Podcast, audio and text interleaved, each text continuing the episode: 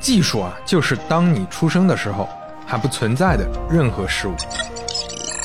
所有人类创造出的伟大技术发明，都在显示出人有多懒惰。我认为啊，并不存在无法模仿的人类特性。能发明的东西都已经发明出来了。我认为全球市场五台计算机就够了。你们计算机会不会思考？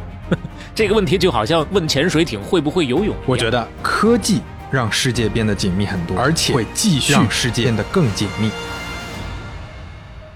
欢迎来到半拿铁互联网史话。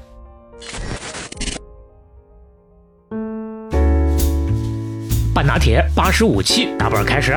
大家好，我是刘飞，我是肖磊，不容易啊，不容易啊。哎，今天来到硅谷神话的全新一期，嗯啊，那也是金主朋友影石 Insta 三六零赞助播出的第四期。没错，对于新朋友、老朋友，我们要再介绍一下影石 Insta 三六零，这是土生土长的深圳企业，已经连续五年在全景相机市场当中占有率世界第一，有百分之五十的市场份额了。那这次我们聊点什么呢？跟今天的故事里会提到的一个元素有关系，有就是 VR，就跟聊 VR 就绕不开今天这家公司一样。嗯现在呢，你聊 VR 全景相机，那也绕不开影视 Insta 三六零。你相当于上来直接给我透了俩题了。哎，如果从事科技行业的朋友估计知道啊，从二零一五年左右，几乎每一年啊、嗯都得有 VR 元年的这个说法，年年是元年啊，年年又没有成为真正的元年。是，话说，在二零一五年，连续创业者刘靖康他也决定要做 VR 了。哎，当时他想的是呢，这个 VR 内容在未来哎一定会爆发，那就需要拍摄生产 VR 内容的工具才行。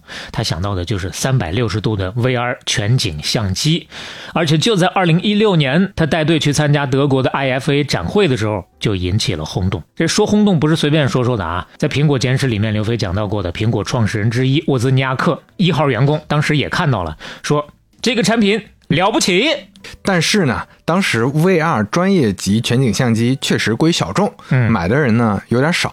那刘俊康也很发愁啊，嗯，那就去今天咱们要讲的这家公司的网站上去刷帖子，嚯，哎，看看他们在怎么使用产品呢？嗯结果发现很多用户会把相机放在身上去拍他们骑山地车、滑雪的这个镜头，是哎，这就是会车开了远光灯啊！嚯，瞬间思路就打开了。哎，这全景的特点是啥？就是可以三百六十度记录啊，嗯，能完全还原现场，而且还可以先全拍下来，后期再选角度，就特别适合去拍运动。于是乎呢，就顺着这个思路，影石为全景相机找到了一个在日常生活当中能够落地的特别刚需的场景，记录运动啊、旅游啊等等这些，这就成了真正的立足的产品了。他们的消费级的旗舰全景相机，我们之前介绍过是 X 系列，上次聊到的太空里还在转的。就是这个系列，那最新款的 X 三上市现在一年多，目前产销已经突破一百万台了。那我们说的这些背后是什么呢？还是在于 VR 浪潮里的很多企业没有能够找到落地的场景。嗯影石呢，通过面向更真实的用户，满足更好、更便捷、更完整记录生活的真实需求，脚踏实地的这么走了下来。嗯，那么对于刚刚我们提到的全景相机感兴趣的朋友们，依然可以去到影石 Insta 三六零的天猫、京东、抖音旗舰店，也别忘了跟客服留言办拿铁，我们给大家争取的小小的神秘惊喜，数量有限，大家先到先得。那我们闲话不少说，直接进入第一回。闲话不少说，那到底是少说是不少说？哎，闲话不少说，闲话不多说。这个嘴皮子。第一回，哎宿舍往事。嗯话说呀，我们的故事发生在纽约北部的一个郊区小镇，嗯，叫多布斯费里 （Dobus Ferry），是一个环境很安静、很舒适的地方。虽然说有点偏远，但是交通还不错。去市区呢没有那么远，嗯所以当时很多打工人啊就住在那儿，就有点像北京的顺义 哈这么个意思吧，哎或者说上海的嘉定、松江这种意思吧。呃，大顺城的这么一个地方啊。就住在这儿呢，有一个普通家庭，嗯家长呢都是东欧的移民，哦他们都是犹太人。嗯那一年呢，艾德二十四岁，卡伦十九岁，他们是在纽约大学的同学，情投意合呀，哎呦，就在一九七九年结婚了。嗯那说是普通家庭呢，其实还算是能摸到那个中产阶级那门槛的家庭。啊，纽约大学毕业生嘛，哎是啊高材生嘛，艾德呢是牙科医生，嗯，卡伦是精神科医生。一说牙科医生就知道，其实家里还是挺富足的。俩人都是医生啊，啊都是属于最赚钱的群体之一嘛。然后呢，他们生了四个孩子：嚯，艾迪、马克、唐纳、阿利尔。这孩子呢实在是有点多，所以 卡伦呢决定牺牲自己的事业，帮助丈夫照顾家里。哎呦哎，精神科医生就不做了。嗯，那咱们也不卖关子了。今天的故事呢，就是关于他们生的二儿子马克的。他的全名马克扎克伯格，哎，一九八四年出生，只比我们大了五岁啊。哎呦，这是我们的年龄都曝光了啊！哎 第一次正式全网曝光。对，咱们也怎么也得高攀一下，跟人家这么比一下啊。呃，父亲呢，艾德扎克伯格，他的性格其实很影响自己的子女了。比如说，他很喜欢折腾新的东西，嗯，尤其是科技产品。他当时很自豪的跟别人表示过：“我是整个郡里那个郡啊，就相当于美国的地级市，嗯，我是整个郡里第一个有了数字 X 光机的，哎呦，我也是第一个有了口内镜的，等等。”就是这些新设备啊，他都喜欢自己是第一个尝鲜的。嗯，这都不是赤脚医生啊。在一九八零年代，艾德就买了电脑。八十年代，你想想，嗯，雅达利八百，那这确实听名字就知道是很早期的这个机器了。艾德呢，还自己在雅达利上自学了 Basic 编程，自己还搞了数据库，嚯，这这管理他的这个患者呀我。这是个当牙医的啊，啊还真的就能把这些事儿都搞定。而且后来就觉得这个雅达利啊有点老了，鸟枪换炮换了 IBM PC，嚯，那可以说是相当时髦了。很跟时代呀。马克扎克伯格呢，很早就开始玩雅达利了。嗯后来家里换了 IBM 的 PC，当时这个 PC 啊已经用四八六的芯片了。嗯所以你看他接触电脑也是非常非常早了。虽然说呢家里算是不缺钱，但肯定不能说是特别富裕。嗯，愿意花大价钱买电脑，这确实跟家风有关系。得天独厚的条件，其他家的小伙伴啊，馋哭了又。那扎克伯格呢，当时最喜欢的游戏就是《文明》啊，这个跟前面说的那会儿就有文明了，啊，有《文明》第一代是非常老的，这么早呀啊！当时他玩的时候就觉得啊、很锻炼想象力啊，嗯也很锻炼策略能力。这跟前面我们说的马斯克和贝佐斯是类似的，他们都很喜欢《文明》这种策略游戏啊。嗯，玩游戏还不够，当然就自己要动手创造了，就决定自学 C 加加，而且很快就学会了。嚯这一年，扎克伯格十岁啊。哟，然后他爸妈一看，哎呀，孩子这么好的爱好，嗯，不能浪费了呀，嗯就到处找计算机培训班啊。送到中科大哎少年班，那个时候还没双减，所以就 上这个培训班，就找半天，发现普通的培训首先不行，然后就跑到大学里去问，看看能不能跟着大学生上大学的课。嗯，最后还是找不到，为啥？不是因为怕花钱，也不是因为对方不接收，是因为他已经都会了，哎呦，没法上了。就没有人能教他了，这都到这种程度啊。最后确实还真让他找到一个课程，嗯，给研究生上的，十几岁了，跟着研究生去上计算机课了。这跳级跳了十好几年啊。所以你看，人家小朋友盼着周末是盼着去打游戏，嗯，扎克伯格呢，天天盼着周末是为了回去写代码呀，嗯天天盼，夜夜盼啊，就在那琢磨，哎呀，我这个下一句怎么写？他也开发了自己的游戏。你看，十几岁的时候就把他很喜欢的一个桌游叫《大战役》，嗯也是一个策略类的游戏，移植到电脑上了，嗯就在电脑上可以玩了。你像我们这种学了四年计算机的呀，我们国内 我们连扫雷就写不出来，就别说这个大战役了。四年是我，你是六年。嗨，然后呢，他还给家里和诊所，因为是楼上楼下嘛，安装了一个内部网络系统。你看这九十年代呀、当时就在内部你可以打电话了，不用花钱。哎呦，用电脑也可以把这个问题解决了。哎，在一九九七年，扎克伯格那个时候真的上互联网了，嗯变成冲浪少年，成了美国在线的早期用户。哟，那个时候他已经开始接触当年他们的 QQ 了，也就是美国在线自己做的一个 IM 软件，叫 AIM。嗯，啊，在这上面跟各种网上的网友聊天啊。那这些就是他当时在很小的时候的一些爱好特长。那扎克伯格的学业怎么样呢？也是门门优秀啊，嗯就跟之前我们讲的很多人的故事还不太一样。就是全方位的好学生。但是呢，虽然优秀，他觉得还是不满足，因为他从读高中的时候就自己在琢磨、在研究了，我这个学分啊，我能去什么学校？嗯算来算去，哎，还是去不了常青藤啊，那就不行，哎呦这学校配不上我。哦，那还不够好啊，这是。自己研究半天，嗯，主动转学，在母亲的反对下，他到了 异地去学，因为他母亲不太想让他离家太远嘛。嗯，后来，扎克伯格成功转学到了菲利普斯艾克塞特学院的高中读书。嗯，这个菲利普斯艾克塞特呢，其实已经是十大常青藤之一了。啊，他去这个有点像附属的高中嗯去读高中了。那这个是扎克伯格很重要的决策之一。你相当于原来是小池塘里扑腾，现在我进太平洋了。是小小年纪就学会给自己做这么长远的一个规划了。在高中里呢，他遇到了很多编程爱好者，还有很多大神，嗯很多各种背景出身的聪明人，还有各种各样他喜欢的课程，那真的是长见识、长本事了。比如说这里边他就认识了一个好朋友德安杰洛，这个也是一个计算机爱好者吧，两个人很聊得来，我们后边就把他叫小德。嗯，扎克伯格同时还选修了拉丁语、古希腊语，他还特别喜欢凯撒，这个可能就是凯撒大帝，这个可能跟他之后的有一些行为方式 也有点影响。哎，啊，在当时，他的有一些同学后来回忆啊，说他还是整个人啊相对孤僻一些，嗯不是特别爱主动跟人说话的。那同时呢，在高中，扎克伯格还持续继续他的计算机的爱好。当时有一个助教是斯坦福毕业的一个计算机的学生，那可以说是美国顶尖的计算机毕业生了。嗯，在他学校的计算机实验室里，就听到扎克伯格说：“哎呀，我要用 VB，VB 是一门嗯计算机语言嘛，我要用 VB 写一个什么什么项目。”这个斯坦福毕业的哥们儿就说：“哇啊，就你这太复杂了吧！啊你异想天开了。我我赌，我打赌，我赌一美元，你写不出来我，赌一美元，你写不出来。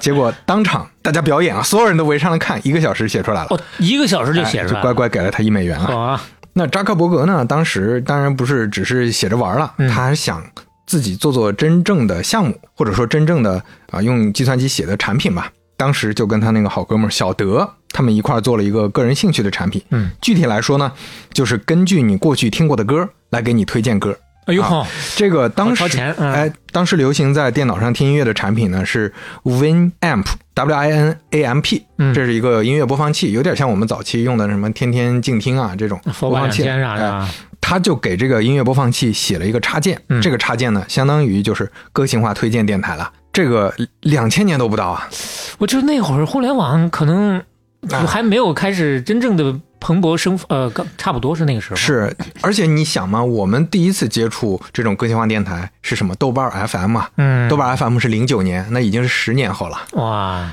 那扎克伯格当时高中毕业，又自己开始琢磨了，想去哪儿呢？最后研究了半天，我要去哈佛。为什么是自己想要去哈佛哎，自己想要去哈？为什么是哈佛呢？嗯，因为他虽然喜欢计算机，但他不是那么想考计算机专业，他觉得有点无趣。他想读的是心理学或者古典文学，啊，所以就我就只去最好的，那就是哈佛大学这。有点南辕北辙呀，感觉，哎，而且他当时投这个哈佛大学啊，抱的心态就是我只投这一个，嗯，这个中不了，其他的我也不去了。哎呦因为其他的连连投都没有投。这背水一战啊，这，当时发通知的时候啊，其实就跟我们现在在一些短视频或者社交媒体上经常看到家长啊就拿着个相机在那拍，哎，接到通知书的那一刻，看他啥反应，哎，看看他啥反应。他爸还把当时扎克伯格看到邮件的那一幕拍下来了，嗯我们来感受一下啊哎。呦，有原始的视频啊，reporting that there is an email from Harvard. Is that correct? Alright, so you want me to open this? I don't know. Does that sound like it? I think it is. What does it say? Wait, yeah, put it away for a second. I can't see it. Oh man, yay! What? I got accepted. Are you serious? Yeah. All right. Yes. Great. okay, we are now focusing on the newest or one of the newest members of Harvard's class of 2006. You care to read us the letter? Okay, I will. Re- no, I killed it, but I will read it. You that is killed it. 哎呀，这个视频确实挺有意思的。嗯，为啥呢？因为我这看了得有一两分钟吧，一个细节都看不清啊。他爸拍的太糊了，为什么呢？因为他爸非常的激动，对就是扎克伯格确定的告诉他，通过 email 收到了那个哈佛大学录取通知吧，相当于是啊，告诉他通过了的时候啊，哎呦，他爸兴奋的，yes，厉害，牛逼！那个镜头晃的呀，哎呀，结果扎克伯格坐那儿，哎，啥反应没有，特别，淡定啊。就是微微一笑，嗯，挺好的，嗯，不错。预料之内啊。对，然后他爸说：“你看，跟我念念，跟我念念那个邮件里写着什么？哎怎么写的 哎扎克伯格说：“我删了，我顺手已经删了，这不重要。这是一个会写程序的人的好习惯，我觉得。我记得咱们上学的时候，我们的这某一门课的老师就一个劲儿教，一定要养成一个写程序的好习惯，包括随时把不用的这些东西该删的删掉，整理掉啊。嗯，这是一个是，那侧面可能也说明扎克伯格是个很胸有成竹的状态啊。那他顺利到了哈佛大学之后啊，就在那儿读书嘛。那同时他的那个爱好还持续在做，就跟前面说的小德那个哥们儿做的个性化推荐的工具，嗯就发布了，叫 Synapse。嗯啊，这个工具发布之后真的是很火，成千上万的人都在用了呀。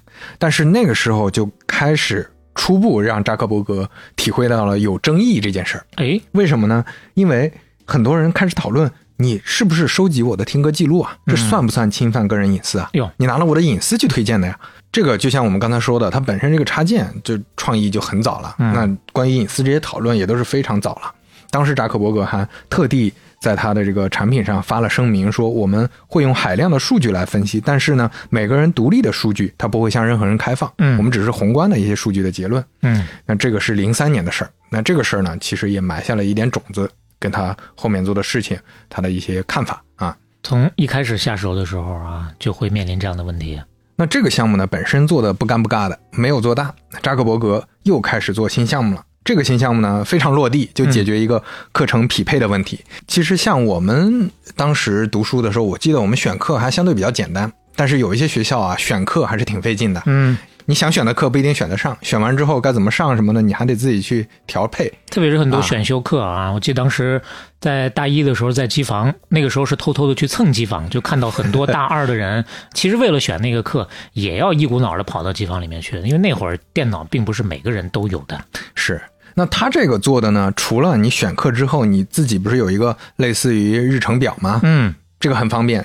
之外呢，你还能看到别人的课，因为相当于就是以前就是个本地 Excel，、嗯但是现在呢，我变成一个有点社交属性，或者说它是放到网上一个公开的信息了。嗯那这样的话，同学就可以看到其他同学的课表哦啊，大家可以拉帮结派，咱们一块儿去上什么课，或者说搜索起来了啊。啊，这个就有点意思了。我们听起来感觉好像只是一个很简单的把一个本地的 Excel 传到网上去，或者说公开了自己的选课记录。嗯，但是扎克伯格就发现，真的是无数的同学就在那点来点去，他就只在那儿看别人上什么课，都很兴奋。啊哦，这个有意思啊！就当时他就发现了。这么多人，原来有这么多窥探欲。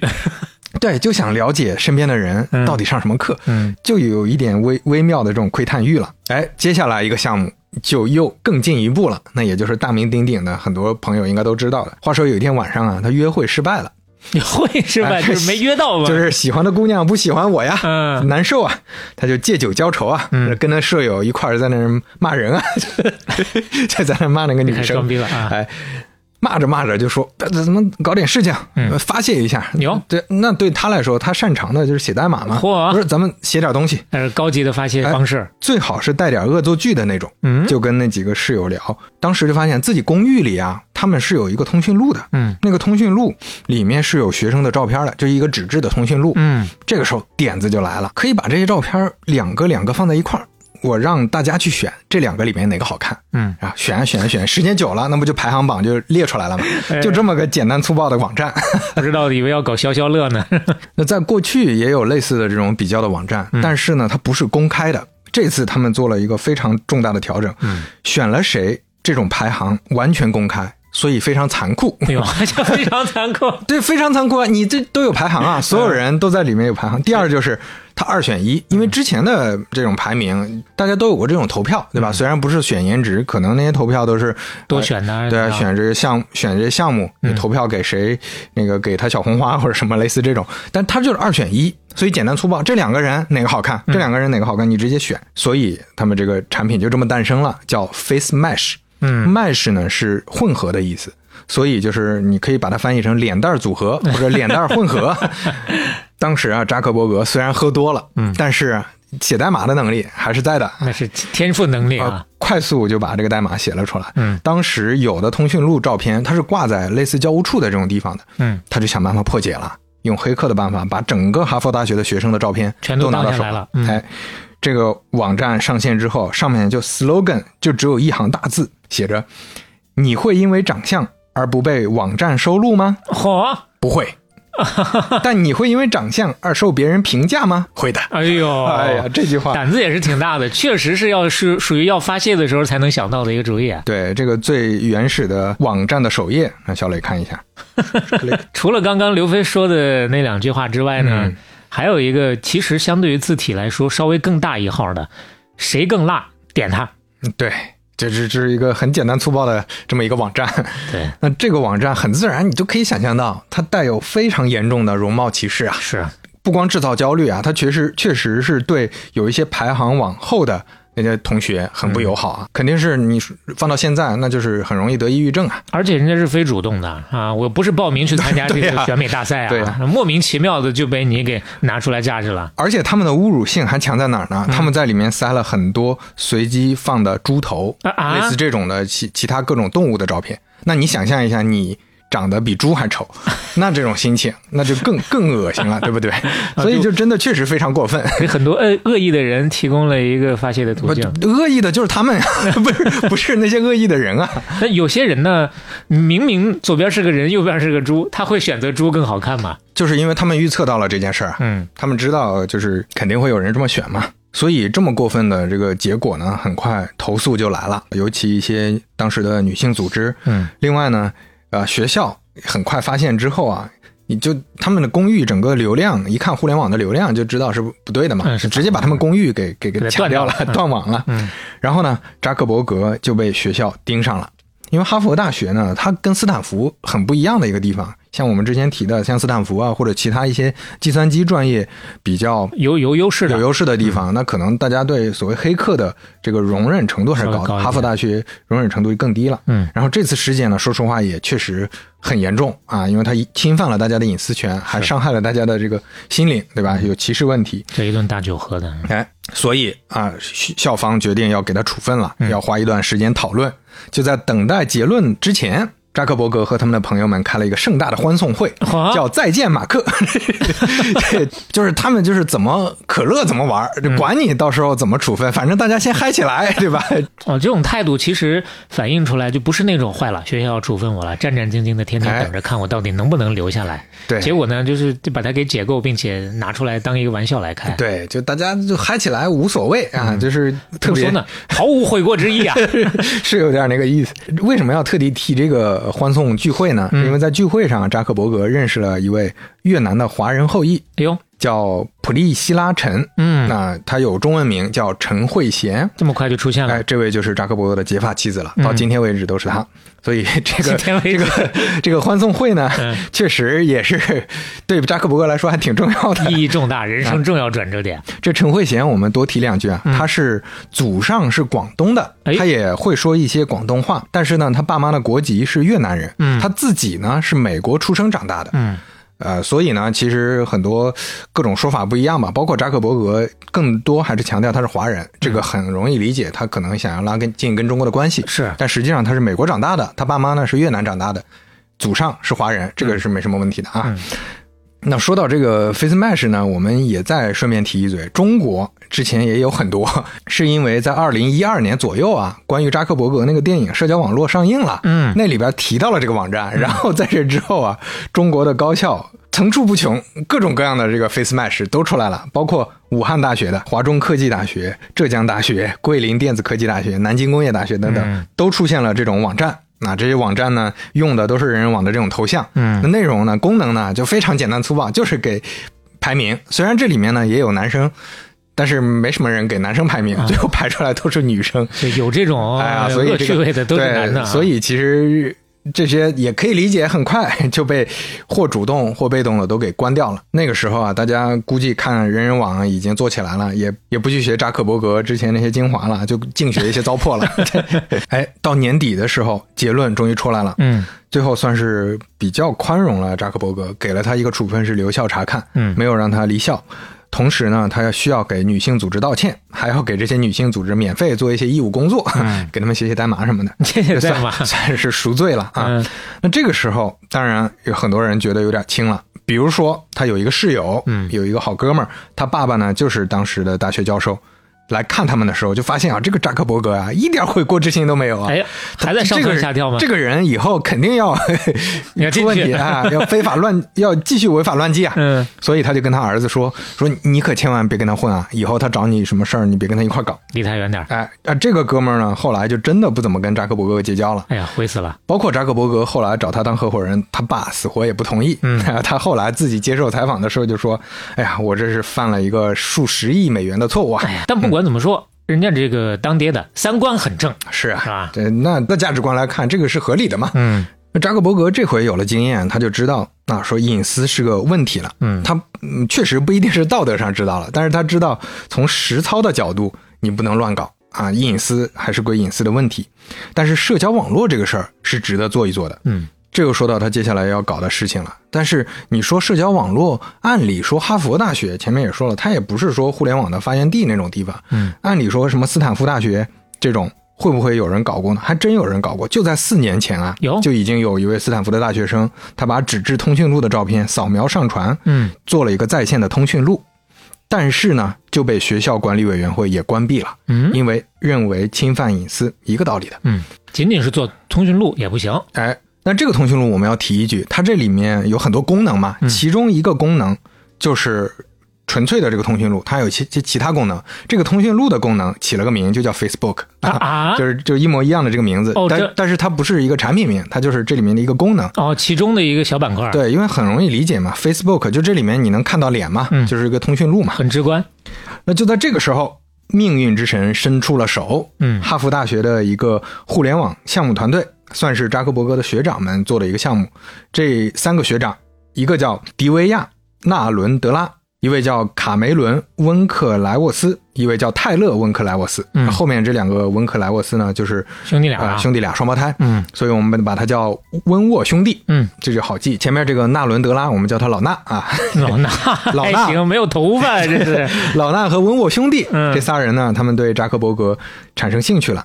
为什么呢？因为他们做的这个项目叫 Connect You，这个名字你一听啊，也很简单明了，嗯就是给在校生提供约会服务、提供认识人服务的嗯这么一个产品。当时呢，这仨创始人啊，项目立项之后，发现没一个懂代码，想法挺好，仨老板没有一个实操的。仨老板就缺个程序员。嗯然后他们当时就雇了一个程序员，嗯这程序员退出了之后，推荐了一下，说：“哎，我认识一个哥们儿嗯叫扎克伯格，你们请他来帮你们写代码。”然后呢，扎克伯格就参与进来了，一开始特别兴奋，大家合作呢也很愉快。嗯但是很快，老衲就发现啊，哎，这个小扎呀，任务完成的是越来越少啊，而且经常延期。延期的时候呢，也经常找这个借口那个借口，有的时候说：“哎呀，开发到一半说，哎，我电脑快没电了，嗯我充电器忘带了，我先回宿舍了啊。”然后就走了。就过了那么一阵子之后啊，扎克伯格就说：“我要退出了，嗯这个项目我干不动了，我这很忙。”就在他退出几乎同时那几天，Facebook 上线了。嚯哎，这是开始暗度陈仓啊！这是。哎，这件事儿呢，变成了一桩很著名的公案。嗯老衲和温沃兄弟后来的说法就是，这个扎克伯格，他就是拖着我们呐，嗯啊，他自己偷偷做项目，那就就把这个复制了一份，嗯然后拖着我，他不是当场就退出，他就硬拖着我们，哎等到他的产品已经做好了，哎，我们发现这个时候已经晚了。用心何其歹毒。那实际上呢是怎么回事呢？嗯实际上从后来流传出来的扎克伯格在 QQ 啊，也就是当时的那个 AIM 上，嗯跟他朋友的聊天里的对话记录。有过这么一段，大家翻出来，你所以你看扎克伯格这个习惯就不好，嗯聊天记录不会删，就删一些录取通知书。看看爆出了什么样的当时的真相。当时他说了这么一嘴，哎有人已经开始尝试做一个约会网站了，但是他们犯了一个错误，哈哈哈他们让我去给他们做呀，我现在在拖延进度，所以在 The Facebook 发布之前，他们的事儿没戏呀。嗯，这回就是 板上钉钉，哎，这确实就是亲口承认了的。嗯为什么这儿提到是 The Facebook 呢？前面加了一个 The 呢？嗯那是因为他注册域名的时候发现 Facebook 已经被注册了，所以他只好在前面加了一个这个 The，所以就是 The Facebook。啊，开始有这个想法，只不过是不能注册而已。同时呢，他还参考了同样也是哈佛大学，但是呢是他一个学弟做的产品，也是一个类似的网站。嗯但当然这个学弟后来跟《纽约时报》就说他剽窃了我的创意。那对于这件事呢，扎克伯格他肯定是当时访问了他这个学弟做的网站的，嗯啊、但是他这个学弟做的这个网站呢，也不能算是独创。为什么呢？因为那个时候已经出现了 MySpace 这种个人空间了。嗯你就 MySpace 你就把它理解成 QQ 空间，嗯就行了，就是一个个人博客。所以呢，那个时候一个有个人资料的、能传自己照片的，类似 Facebook 的这种网站，其实不算很稀奇了。嗯，那 The Facebook 的第一个版本就这么上线了。这是一张登录页啊，其实看起来呢就已经有点像人人网后来的那个界面了。啊，对，有点像后来的 Facebook 了，嗯。也是这种蓝白底色的，啊、嗯。非常简洁。然后这上面呢，它在登录页上就写了这几条核心的功能：第一，查找你的校友；第二，找到你的同学；嗯。第三，找到你的朋友的朋友；第四，看到你的社交网络图。这听起来就感觉，尤其在当时没有这类产品的时候，还是很有吸引力的。是，在当时呢，它这个确实就是跟我们后来的人人网类似，但是呢，我们当时的人人网其实还是一个呃校园之间通的一个网站嘛。但是在当时，他知道要保护大家的隐私，所以他一开始是限制了只允许哈佛大学的域名能去注册，嗯这样就能保证隐私的安全嘛。嗯，这是校内的网呃，。相相当相当于真正就是校园的网了。嗯它增加了隐私条款和限制访问的内容，对隐私来说，确实在当时的互联网产品里很用心了。吃一堑长一智啊。那最早的版本非常非常简陋，你可以简单理解就是只能上传一个照片，对吧？然后写几个个人的资料，那这些资料呢也是一个就是一个大的输入框，你可以随便写，相当于一张白纸，你这个网站可以自己随便搞。那除了添加好友，几乎也没什么别的功能，包括私信都没有。嗯但是呢，这个就这么简单的这些，它已经能构成刚需了。是因为当时在哈佛大学啊有一个新生入学的杂志，这个杂志里啊它会刊登一些新生的照片，有点像是这种很简易的通讯录。嗯就光这个杂志，当时就非常火，就翻烂了，对不对？所以，是可以想象高年级的学长们 对啊有很强的需求。所以你可以想象一下，如果说咱们读高中或者大学的时候有这么一本读物，嗯哎，那个感觉确实挺有意思的，大家得看一个好奇嘛。虽然没有私信，最早的版本里还有一个很好玩的功能，叫戳一下，叫 poke，嗯，就你可以 poke 一下别人，就想戳一戳别人，打个招呼。哎，就别人就能收到你的 poke，嗯这就跟微信里现在我们用的抖一抖差不多，是一个很轻量的互动。嗯那这个互动呢，它就能让大家活跃起来嘛。那这 Facebook 呢，跟过去的交友平台有一个非常大的区别在于，你能看到别人的朋友关系。这点啊，你别小看它，你就听起来觉得好像是就是加了那么一点点东西，嗯但实际上这个就真的是满足了前面我们说的那种窥探欲。你能看到很多朋友他们在跟谁交朋友，光看这个事儿就很开心。对，很立体的所谓社交网络的字面意思的扩展了。那就在 The Facebook 发布的当天，扎克伯格就跟朋友们聊天啊，喝酒啊，嗯喝的时候就畅想未来啊，哎呦，说以后啊，嗯互联网就能把每个人连接起来，每个人都能连接到每个人啊。嗯你就在当时听起来非常科幻。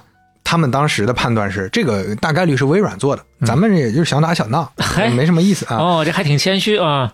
但是他们确实没想到，就白天做的这个产品，就是未来真的能实现他们说的这个愿景的这么一个产品了。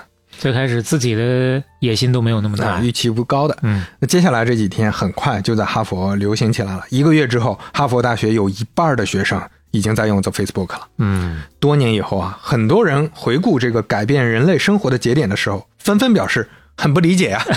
为什么呢？嗯市面上已经有很多专业的公司在做。这些社交产品了，嗯就是社交，大家已经认同互联网发展基建建设好之后，它是一个必然会出现的这么一个趋势。但是为什么他能扎克伯格对啊，这个能能行呢？嗯，如果说我们回头分析一下，一种很相对比较合理的说法，就是它确实直击了我们刚才说的人性的窥私欲。嗯过去的社交平台都是匿名的，Facebook 是第一个这么实名的、有真实的信息、有社交关系，并且你可以看到、可以跟他交互的这么一个网站，这个是前所未有的。嗯，就之前大家都说嘛，你在网上你就是个虚拟身份，是对吧？你给自己希望取个网名。对，希望的也是你这种，你用这种朋克的嬉皮士的方式去交流。那早年这些，就我们前面提到的，在硅谷也好，在西海岸也好，那些计算机互联网爱好者，其实都有自己的网名的，很少用自己的真实身份的。嗯，但这个时候，你听说了一个人，你可以直接查到他的这种信息，是很有爽感的啊！哦，他长这样，哦，他现在就就跟谁交朋友了，他最近在做什么，这种是有一些成瘾性的呀。是不过在那个时间节点呢，大家对他的评价显然没有那么高，大家只是觉得说，哎，扎克伯格 Face Mesh 做没做起来，但是又做了个新的玩意儿，感觉还不错。嗯而且这个新的玩意儿呢，应该是在故意恶心学校。为什么呢？因为他做了个通讯录啊，本来这个事儿应该是学校做的呀。嗯，为啥他一个学生把它做了这么好，大家都都来用呢？这个校园网最后是一个学生做出来，这不就是打校方的脸吗？嗯，但对于扎克伯格来说，现在他面临的境况是没钱了，因为他需要服务器啊。哦，这 Facebook 是搭在他的笔记本上的，笔记本都、都烧坏了呀。那跑肯定是支撑不了了。那他就先找他的那个舍友，就是前面提到的爸爸是大学教授那个。他说我不跟你合作，我爸说了不跟你玩啊。然后他又找了另一个室友，这个室友叫莫斯科维茨。莫斯科维茨加入之后呢，帮他写代码，帮他做一些事情，所以给他分了百分之五的股份。还有一个哥们儿呢，是他朋友的朋友。叫爱德华多·萨维林，那我们就把这个爱德华多简称小爱同学。这个小爱同学有大爱啊，他找到小爱同学之后，嗯那给了一万五千美元，啊嚯，直接拿下了三分之一的股份。嗯，哦，他自己掏了一万五啊。对，扎克伯格给了他三分之一的股份嘛，哦就早期最早期的投资人啊。这是一个 Facebook 已经值四万五了啊。然后有了这份钱呢，他基本上就租得起服务器了。嗯，除了这个小莫和小爱，还有一些一起帮忙的，这些帮忙的呢，就算没有股份了。嗯，后来新的版本上面，网站上就写着他们仨的名字，而且还非常有意思的写了一行他们的 title，CTO 是小莫，嗯啊，因为他懂技术嘛，他现在负责帮忙写很多代码，上面写的是不再当炮灰的程序员 和职业杀手。职业杀手什么这么朋克？小爱同学写的是经营事务。公司事务和巴西人的事务，为什么巴西？人？因为他是巴西人啊。哦，他是巴西的。然后最经典的当然就是扎克伯格自己了，嗯上面写的是作者马克扎克伯格，创立者、主宰者、指挥官，哎呦。和泉州的公敌。这还了得？哎呀嗯，确实很特立独行啊。我们看看当时在刚做 Facebook 的时候，扎克伯格那个状态啊，嗯，这个照片呢是他跟两个室友啊，就是除了那个爸爸是大学教授那个哥们儿啊，就另外两个室友，一个室友是小莫，嗯。就是他的 CTO，、另一个室友叫休斯，而这里面呢，小莫是坐在中间的 C 位的啊，对，而且能够看出来属于大学生特有的那种青春洋溢的气息，三人都开都笑得挺开心的。哎，除了网站上的 title，那还有一个更经典的就是后来扎克伯格自己的名片儿嗯，I'm CEO bitch。一直都是这样的吗？呃，他其实有两套了，正式场合他当然不会不会用这个不会用这个，在后面就少了一个这个骂人的话，看一眼。能看得出来这事儿啊，其实第一有态度，第二说不定之前啊会有一些怨念是吧？是，才会有这么大的反弹。那 The Facebook 呢？他在哈佛成功了，扎克伯格很快就决定，那我要拓展一下，嗯，第二个大学就是哥伦比亚大学。刚开始这陆续到其他的学校啊，扎克伯格也是非常节制。嗯，怎么节制呢？他完全没有打通，就这个大学是跟这个大学的人交流，嗯那个大学跟那个大学，相当于还还全部都是在校园局网里面的。哎，那几个月之后，The Facebook 已经快速进入了一百多个大学了。嗯，这么快？哎，所以说是非常受欢迎啊，哦真的是席卷美国。就在这个时候呢，Connect You 的人忍无可忍了，嗯，就决定告老师，告老师，就就想办法找到校长啊，找裁判约约了校长嗯谈话，然后跟校长告状啊，说他们抄我们的呀，嗯，这我们的想法呀。那可想而知啊，校长那不会管这个这种事儿呢，他就说，哎呀，就你们同学之间的这个商业行为啊，我们校方不太方便管啊。温沃兄弟就想，不行，我我们得想办法，怎么办法呢？嗯让他们社死，哎呦，然后曝光出来哎，先找校报，嗯校报叫深红杂志 （Crimson）。这个 Crimson 呢，也是最早报道 The Facebook 的媒体，所以他们再找到同样的一本杂志打他们脸，这不是很合适吗？是啊这个报道一出来，确实给了扎克伯格很大的压力，因为很多人都觉得他确实不太地道。嗯另外呢，报道也没有特别偏向 Connect U 团队，他也提到了说 Connect U 呢也不是白莲花呀，嗯，市面上你也抄了人家呀，哈哈，这校报有点严肃新闻媒体那味儿了啊。那毕竟是全球顶级大学的校报嘛、嗯啊。当时市面上最流行的叫 Friendster。Friendster 的概念呢，又来自于另一个产品啊 叫六度空间。啊，但是六度空间呢，这个这个理论，这个理论都明白啊。，对，就这个网站呢，就是基于这个理论创造了一个社交网站。哦那 Friendster 又模仿了他，当然自己又有一些改进。那 Connect U 呢，又模仿了 Friendster，所以这个其实大家都一样，就跟那个之前比尔盖茨和乔布斯这个争论一样。是对，就是大家都是抄施乐的，谁也不是白莲花。啊 当时确实也有另外的观点也说，包括扎克伯格自己后来也解释，他说我也不是不想跟 Connect U 合作，但是他们人太蠢了呀，他哦我跟他们做不好。带不动，啊，带不动，而且这个事儿呢，它不是说只有一个 idea 就行了呀，嗯你这里面你得反复迭代呀，你得做运营吧，嗯等等的，那个团队不行。这个在很多期之前呢，刘飞也明确的表达过，哎作为一个产品经理，非常认可这个说法。对，就是呃，也是互联网产品领域旷日持久的一个争议话题，是有一个 idea 到底重要程度在什么上面？嗯这其实之前我们聊苹果的时候，大家应该也有感受，光一个 idea 肯定是不够的嘛。但是具体这个大家权重怎么分，这个就见仁见智了。嗯，那在后面几年呢，因为 Facebook 做的太大了，我们后面会提到，所以 Connect You 真的就告到法院了，因为他做这么大了，我总得心里难受。对呀、所以最后他真拿到了六千五百万美元的和解金啊，哎呦包括现金和股票。选择什么时候告，我觉得还是很重要的，不能太早。这可能法律流程等到那儿了 也。当然还有个说法，不是六千五百万，是三千多万，反正都不少了，是很大一笔钱了。呃，他们呢相对来说还是挺满意的。为什么呢？因为没有任何协议啊。说实话，他们也并不存在说啊，你只要有敬业或者怎么样对，我就就要赔多少钱。他本身没有协议还。是某种意义上道德层面的一种审判。对，说到这个温沃兄弟啊，嗯我估计很多朋友甚至可能还有印象。哎，我我有点儿了，为什么呢？嗯因为二零零八年，温沃兄弟代表美国赛艇国家队 参加了北京奥运会啊，哎，还拿了不错的名次呢。嗯而且当时很多人都讲说，温沃兄弟啊，他们是业余的，哈佛大学人家是这个搞搞学术的高材生，嗯人家赛艇只是兼职玩玩。哎没想到这个文沃兄弟啊，这对双胞胎跟扎克伯格之间还有这么多纠葛。嗯，还有这么多公案，那除了他们的公案呢，另外就是我们前面提到的四年前做了类似的网站黄掉的那个哥们儿，就在斯坦福做的，这个哥们儿也告了啊，也说这个 Facebook 这个名字都抄我的呀，我叫 Facebook，、你也是叫 Facebook，对吧？所以他也拿到和解金，但这个和解金具体多少没有公开，嗯有说法是几百万，这个我们就不展开说了。对 Facebook 来讲，那就九牛一毛了。那 Facebook 现在蒸蒸日上了，我们就进入第二回了。嗯西部淘金就在产品风生水起的时候，扎克伯格参加了哈佛大学的一个讲座。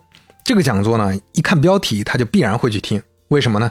那就是哈佛大学历史上最有名的毕业生，可能没有之一，也是科技行业的顶级企业家威廉·亨利·盖茨三世，也就是比尔·盖茨老师啊。比尔·盖茨在讲座上说，哈佛大学啊有一点儿特别好，嗯就是呢，你可以没有期限的休学，你想起来，哎，创业失败了，回头再来读嘛。这学校在这想，我请你来给我做毕业演讲，不是让你霍霍我学生的。这个时候呢，微软已经是巨头了，嗯所以比尔·盖茨也开玩笑说，哎呀，哪天啊微软倒闭了，我也回来继续把我的学业修完。这就要凡尔赛了。这个时候呢，扎克伯格那就是和尚回了家，妙啊，嗯，我这可以啊，确实听进去了。哎，如果我要辍学创业，那我肯定不能在哈佛这儿创业，我肯定要去往西部去，哎，往惠普和英特尔这些前辈的地方去，去到圣克拉拉。往硅谷去呀、嗯，他们就真搬到了帕洛阿托，也就是硅谷地区啊。这一年是二零零四年，正好 没赶上好时候，是互联网泡沫破灭最严重的那几年啊。嗯可以说，大家提到互联网就是闻风丧胆啊，不想碰互联网。了。但是呢，啊，扎克伯格这个时候真的是可以说运气真的很好，就跟游戏换了地图、换了场景一样，嗯，遇到了他更重要的一个 NPC，给他任务的一个 NPC，、这是很厉害的一个角色，叫肖恩·帕克。这位跟我们之前讲过的硅谷的很多角色都不一样，嗯，简单说就是他是野路子出身，哎，他不是那种高材生，不是什么辍学生，嗯。不是那种精英，他没上过大学，十五岁的时候就开始创业了在一个互联网公司实习，嗯。天天啊就在早期的互联网论坛上泡着，然后呢跟一个西北大学的一年级学生，巧了也叫肖恩，叫肖恩·范宁，嗯。肖恩·帕克就跟肖恩·范宁一起做了一款产品，叫 Napster。这是个啥产品呢？经历过早期互联网的肯定都知道，这就是百度 MP3 啊，这就是最早大家可以自由上传和下载 MP3 的网站，嗯全美当时最知名的一个音乐网站。那可想而知，后来的发展呢，就跟百度 MP3 一样，由于版权问题，嗯很快那就落寞了。但是呢，这位肖恩·帕克高中还没毕业，已经成了世界上最厉害的音乐网站的创始人。那个名声啊，那嗯太响亮了。对互联网圈大名鼎鼎。你想早年大概在个零四年前后的那个时间，你如果想要下歌的话，你去哪儿？基本上确实还是百度 MP 三，这是经历一个时代的发展的一个必经阶段吧，算是。那接下来呢，肖恩·帕克又琢磨着，我要搞在线通讯录。嗯，哎，他就想想要关注社交网络相关的产品了。但是呢，他的创业有点太野路子了。哎，怎么说呢？比如说，他当时就在产品上为了做所谓增长，他做了这么一件事儿：你只需要轻轻一点，嗯，就群发你所有的邮箱里的联系人，相当于是骚扰邮件啊。啊，哇，这个嗯因为邮件，我们可能平时觉得骚扰邮件很常见，但是在美国，邮件就相当于是短信啊。嗯，那很快，大量的人就开始投诉了。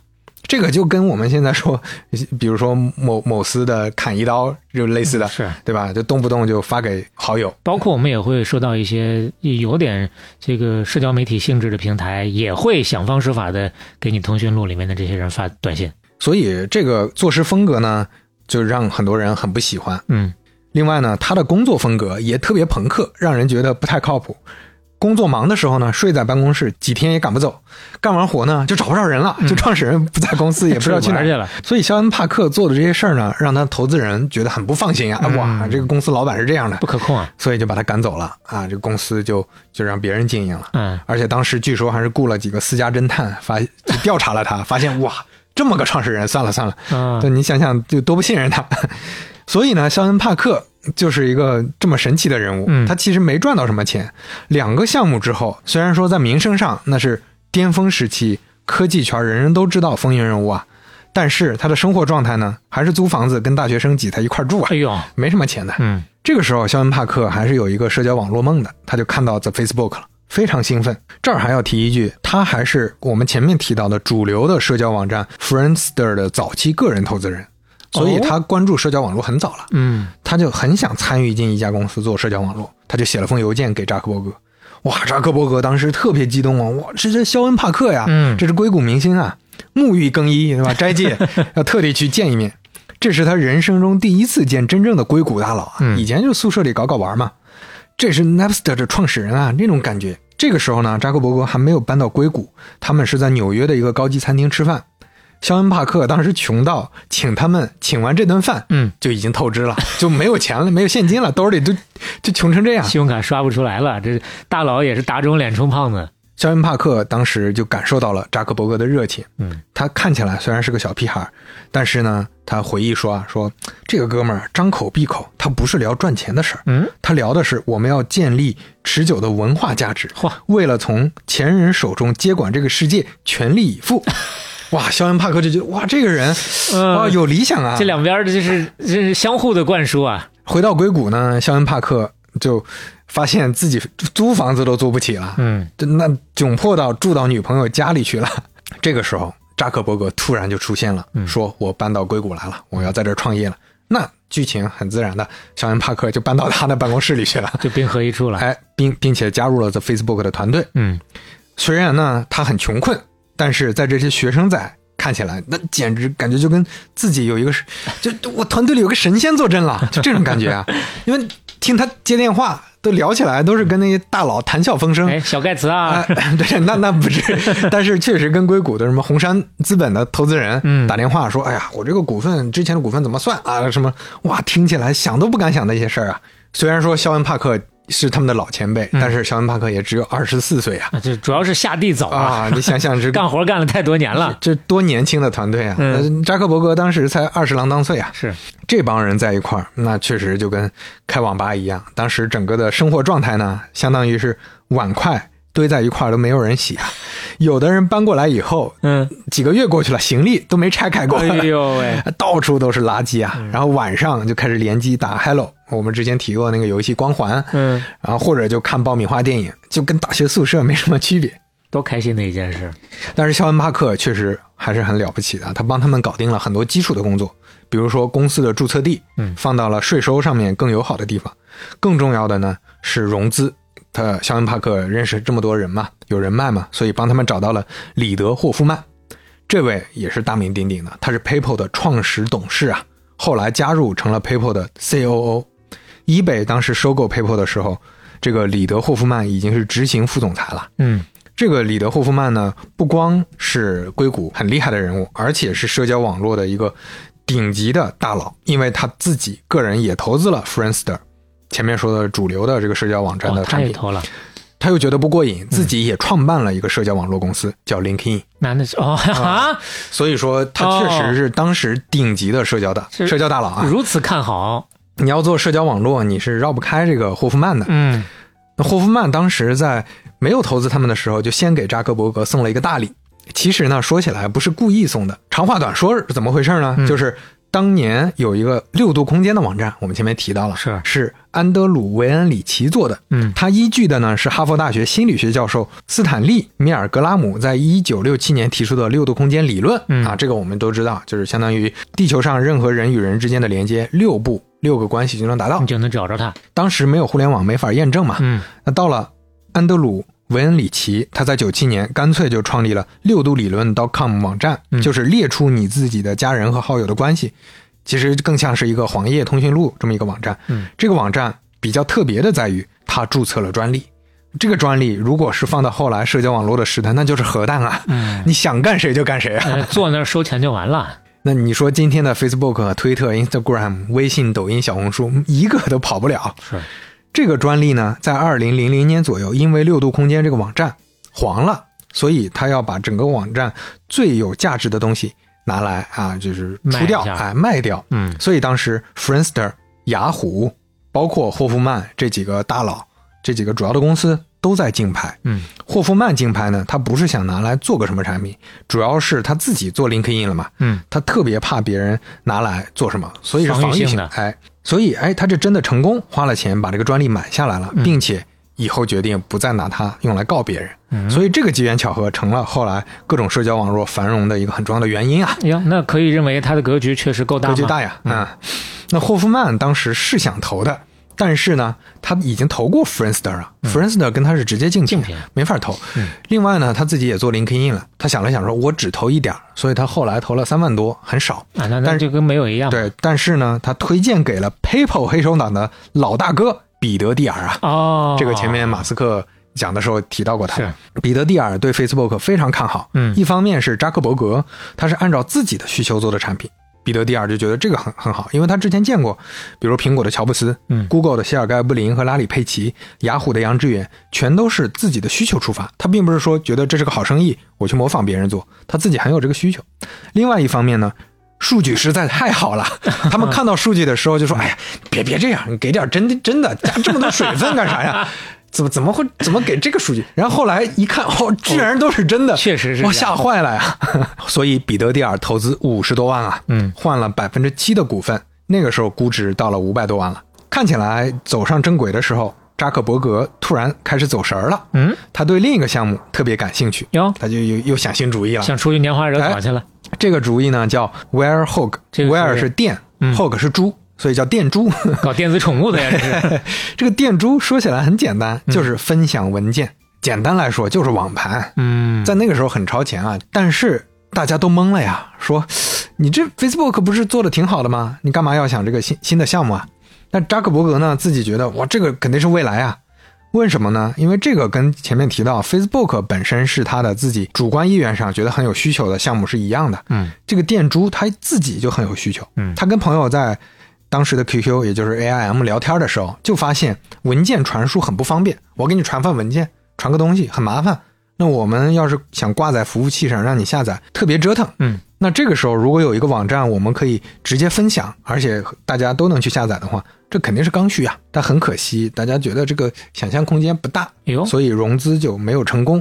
项目呢确实开发出来了，嗯但是呢因为没有融资，包括 Facebook 成长的也很好，然后就结束了。几个月后，另一家叫 Dropbox 的公司成立了。啊，Dropbox 今天市值一百多亿美刀啊！嗯，也其实也是错过了一块大市场。那也是在这个阶段呢，扎克伯格和这几个同学终于决定休学了。嗯之前相当于是在那拖着，有一些课该上的还是回去上。这个时候发现实在拖不住了。另外就是前面比尔盖茨也说了，你休学还可以再回去嘛，那怕啥？所以就休，该休就休。这个时候呢，就发生了一件事情，就前面我们提到的小爱同学，嗯，他决定不休学，他回到了哈佛大学，而且就因为回到了哈佛大学，很快被 Facebook 团队干掉了。当时的几个主要成员对他都不是特别满意，为啥呢？因为小爱同学除了最开始给了一万多块钱啊，嗯都觉得他其他方面提供的价值不大，哦，因为他还是作为联合创始人这个角色在里面。那这会儿就算被稀释一点儿，其实他手里其实还有很多股份呢。对，但是那小爱同学自己的预期不是这样的呀，我跟扎克伯格一块儿把这个团队做起来的呀，嗯凭什么把我干掉了呀？那这个时候呢，说实话，确实对于团队来说，肖恩·帕克进来之后，很多融资的事情、公司的一些日常的业务都是肖恩·帕克在忙。嗯那业务上面很多商务上面有别人在弄，产品技术都是扎克伯格在搞。对于小爱同学呢，他就是谈了几个广告，谈的呢也不是那么好，大家都不觉得很满意。嗯另外呢，还有一点，这个确实也是对于创始团队很重要的一个点，就是小爱同学他自己在纽约呀、其他人全在硅谷啊。啊，这个时候的关系很容易疏远，很容易有猜忌。是隔那么远呢。包括在硅谷，你刚才我们也提了，虽然说乱，但是大家都是没白没黑的在加班干啊。嗯，那他自己在纽约，这不摇晃着酒杯在这儿，天高皇帝远了。，对这这个状态，大家觉得这个嗯，不是我被同志啊。对有矛盾了。那小爱同学呢，自己后来的说法就是。我是被扎克伯格搞了呀，这个是个小人啊，他搞我呀，我明明有百分之三十多的股份，是啊，他给我恶意稀释，把我排除出局。后来每次融资，我都是被迫稀释的呀，嗯他搞我呀。包括在后来那个经典的电影《社交网络》里，基本上也是这么拍的。对，但是呢，实际情况呢，呃，很多早期团队的成员对他看法也比较复杂，他并不是那么一个很还不是那么正面的倾向得人心的，哎反正。那小爱同学后来长期也跟 Facebook 打官司，嗯在零七年，小爱同学正式获得了联合创始人的 title，也是，呃，法院给他判了，你就是联合创始人，以及说百分之五的 Facebook 的股份。嗯，那既然到这个时间点呢，呃，对他来说也是几辈子都花不完了。啊，后来呢，小爱同学到了新加坡，成为了新加坡的一个隐形富豪，后来就没有什么公开信息了。接下来呢，Facebook 还是要继续融资，因为前面说的那个钱还是不够啊。接下来这轮融资是阿塞尔一个基金给的，嗯，给了一千两百七十万美元啊，哎呦，这会儿这性质就不一样了呀。已经给到了接近一个亿的估值了，嗯非常给面子了。拿到钱之后，第一件事儿，扎克伯格终于把这个 Facebook.com 域名买下来了、嗯 t h e Facebook 成为历史了。他买这个也花了二十万，但但是之前呢，其实确实买不起，现在买呢，看起来还是值的啊。太值了呀！然后呢，又用这笔钱招到了很厉害的，包括斯坦福的计算机硕士生斯科特·马利特和惠普的顶级工程师杰夫·罗斯柴尔德等等，嗯这种很厉害的技术精英，整个产品的基础框架也变得越来越好了。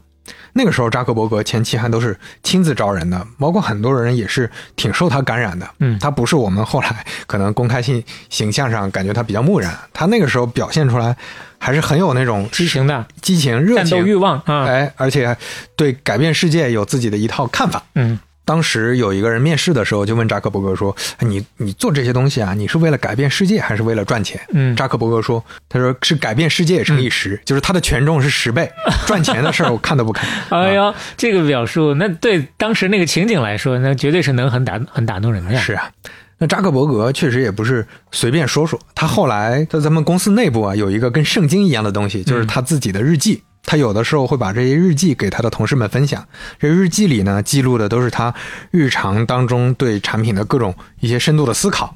那这个日记一打开，你就能看到圣雄甘地的名言，嚯，成为你想在世界上看到的那个变化。你还得给自己有一些精神图腾啊。说到招人呢，为了吸引年轻人，二十岁的扎克伯格就已经决定给其他这些二十多岁的年轻人住房补贴了。以后你住在一英里之内的地方，嗯每个月包包括今天大家说字节附近有这种住房补贴，其实是 也是跟他就这个哦，致敬啊，可以说有这么个意思在。包括面试会报销差旅等等，也都是当时比较呃新鲜的一些做法。嗯那个时候他们激励员工。经常会给股票期权，那个时候有点随便给的那个意思了啊。是没有前后眼可能。包括跟房东说：“哎呀，能不能折一下房租？嚯我们这公司以后牛逼啊！哎呦给你折一下房租，房租怎么样？你这说充分说明开始的时候他们自个儿都都不太信，是吧？对，或者说他们现金流紧张嘛。嗯那房东那个时候谈谈下来了，但是房东还有其他的这个合伙人，合伙人给否决了，啊，说这个房子不能这么做啊，是没有这个错过了少说几个亿吧。驾驭不了这个财富啊。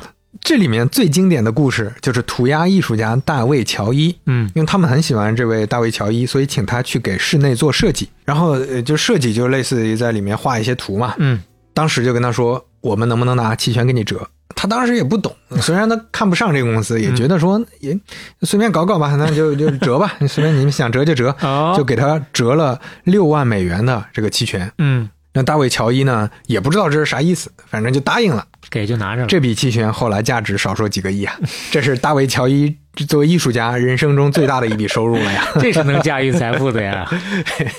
话说这个时候呢，有人欢喜，那就有人忧了。嗯，肖恩·帕克出事儿了。哟，他本来呢就是个怪人，平时经常说一些大家理解不了的话。前面也说了，整个人的生活方式也很朋克。野路子嘛。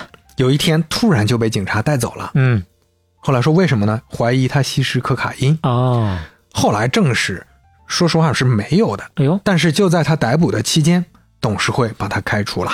嗯，先隔离一下啊。对，这有的说法呢是说是这扎克伯格干的，因为对他的印象，很多人都是已经这样了，就是说他老是干合伙人。所有坏事都是他干的。但实际上，从当时的一些记录来看，扎克伯格还是非常维护他的偶像、他的前辈肖恩·帕克的。嗯董事会上就一直说：“哎呀，这他可能是误会，或者说大家再等一等，怎么样？”再看看出个结果再说。但是呢，董事会认为这个时候正是 Facebook 快速增长、快速扩张的时候啊，是品牌特别重要啊，咱们不能有污点啊。所以在多次讨论之后，董事会就把肖恩·帕克的总裁撤了。当时他是挂这个抬头的，啊，包括当时跟肖恩·帕克沟通说你被开除了的人，嗯也不是扎克伯格，是彼得蒂尔，啊就是 PayPal 黑手党老大嘛，嗯老大哥嘛。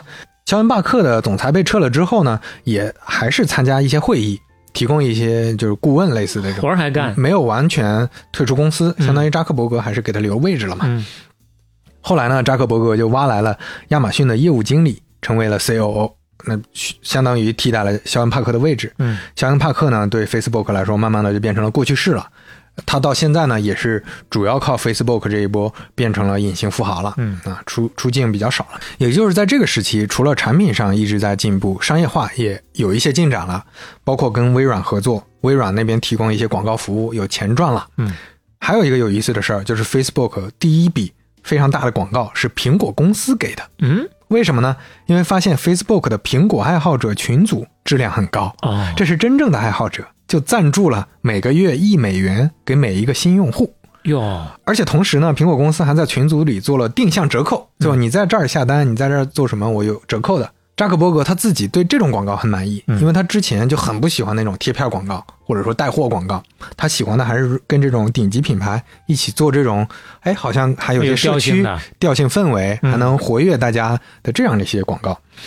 那包括苹果这样的广告，它也是不折损平台的品牌的，是。因为它不是说也是贴个片让大家去买产品，嗯。它是跟自己的爱好者去互动的。那这个时候赚钱问题差不多解决了，扎克伯格很多精力是放在产品上的，产品上也是迭代非常多的这么一个阶段。嗯，刚才说的群组，大家可能没有特别大的概念，简单简单做个类比，其实就是豆瓣小组，嗯就大家能自己去组建的这种小组，在 Facebook 很早期的时候就已经做上去了，而且非常受欢迎。另外呢，它的产品的设计还有一个很大的特点，就是坚持了简洁的风格，嗯一直用这种蓝色的底。是，有一个原因啊，是扎克伯格他是红绿色盲，好，所以他看不清楚哦这个乱七八糟的颜色，他对这个蓝色很满意。如果回顾去看的话，当时除了 Friendster，还有另一个竞品，前面提到的 MySpace。嗯为什么 MySpace 后来没有像 Facebook 这么这么成功呢？嗯，那是因为他们风格不太一样。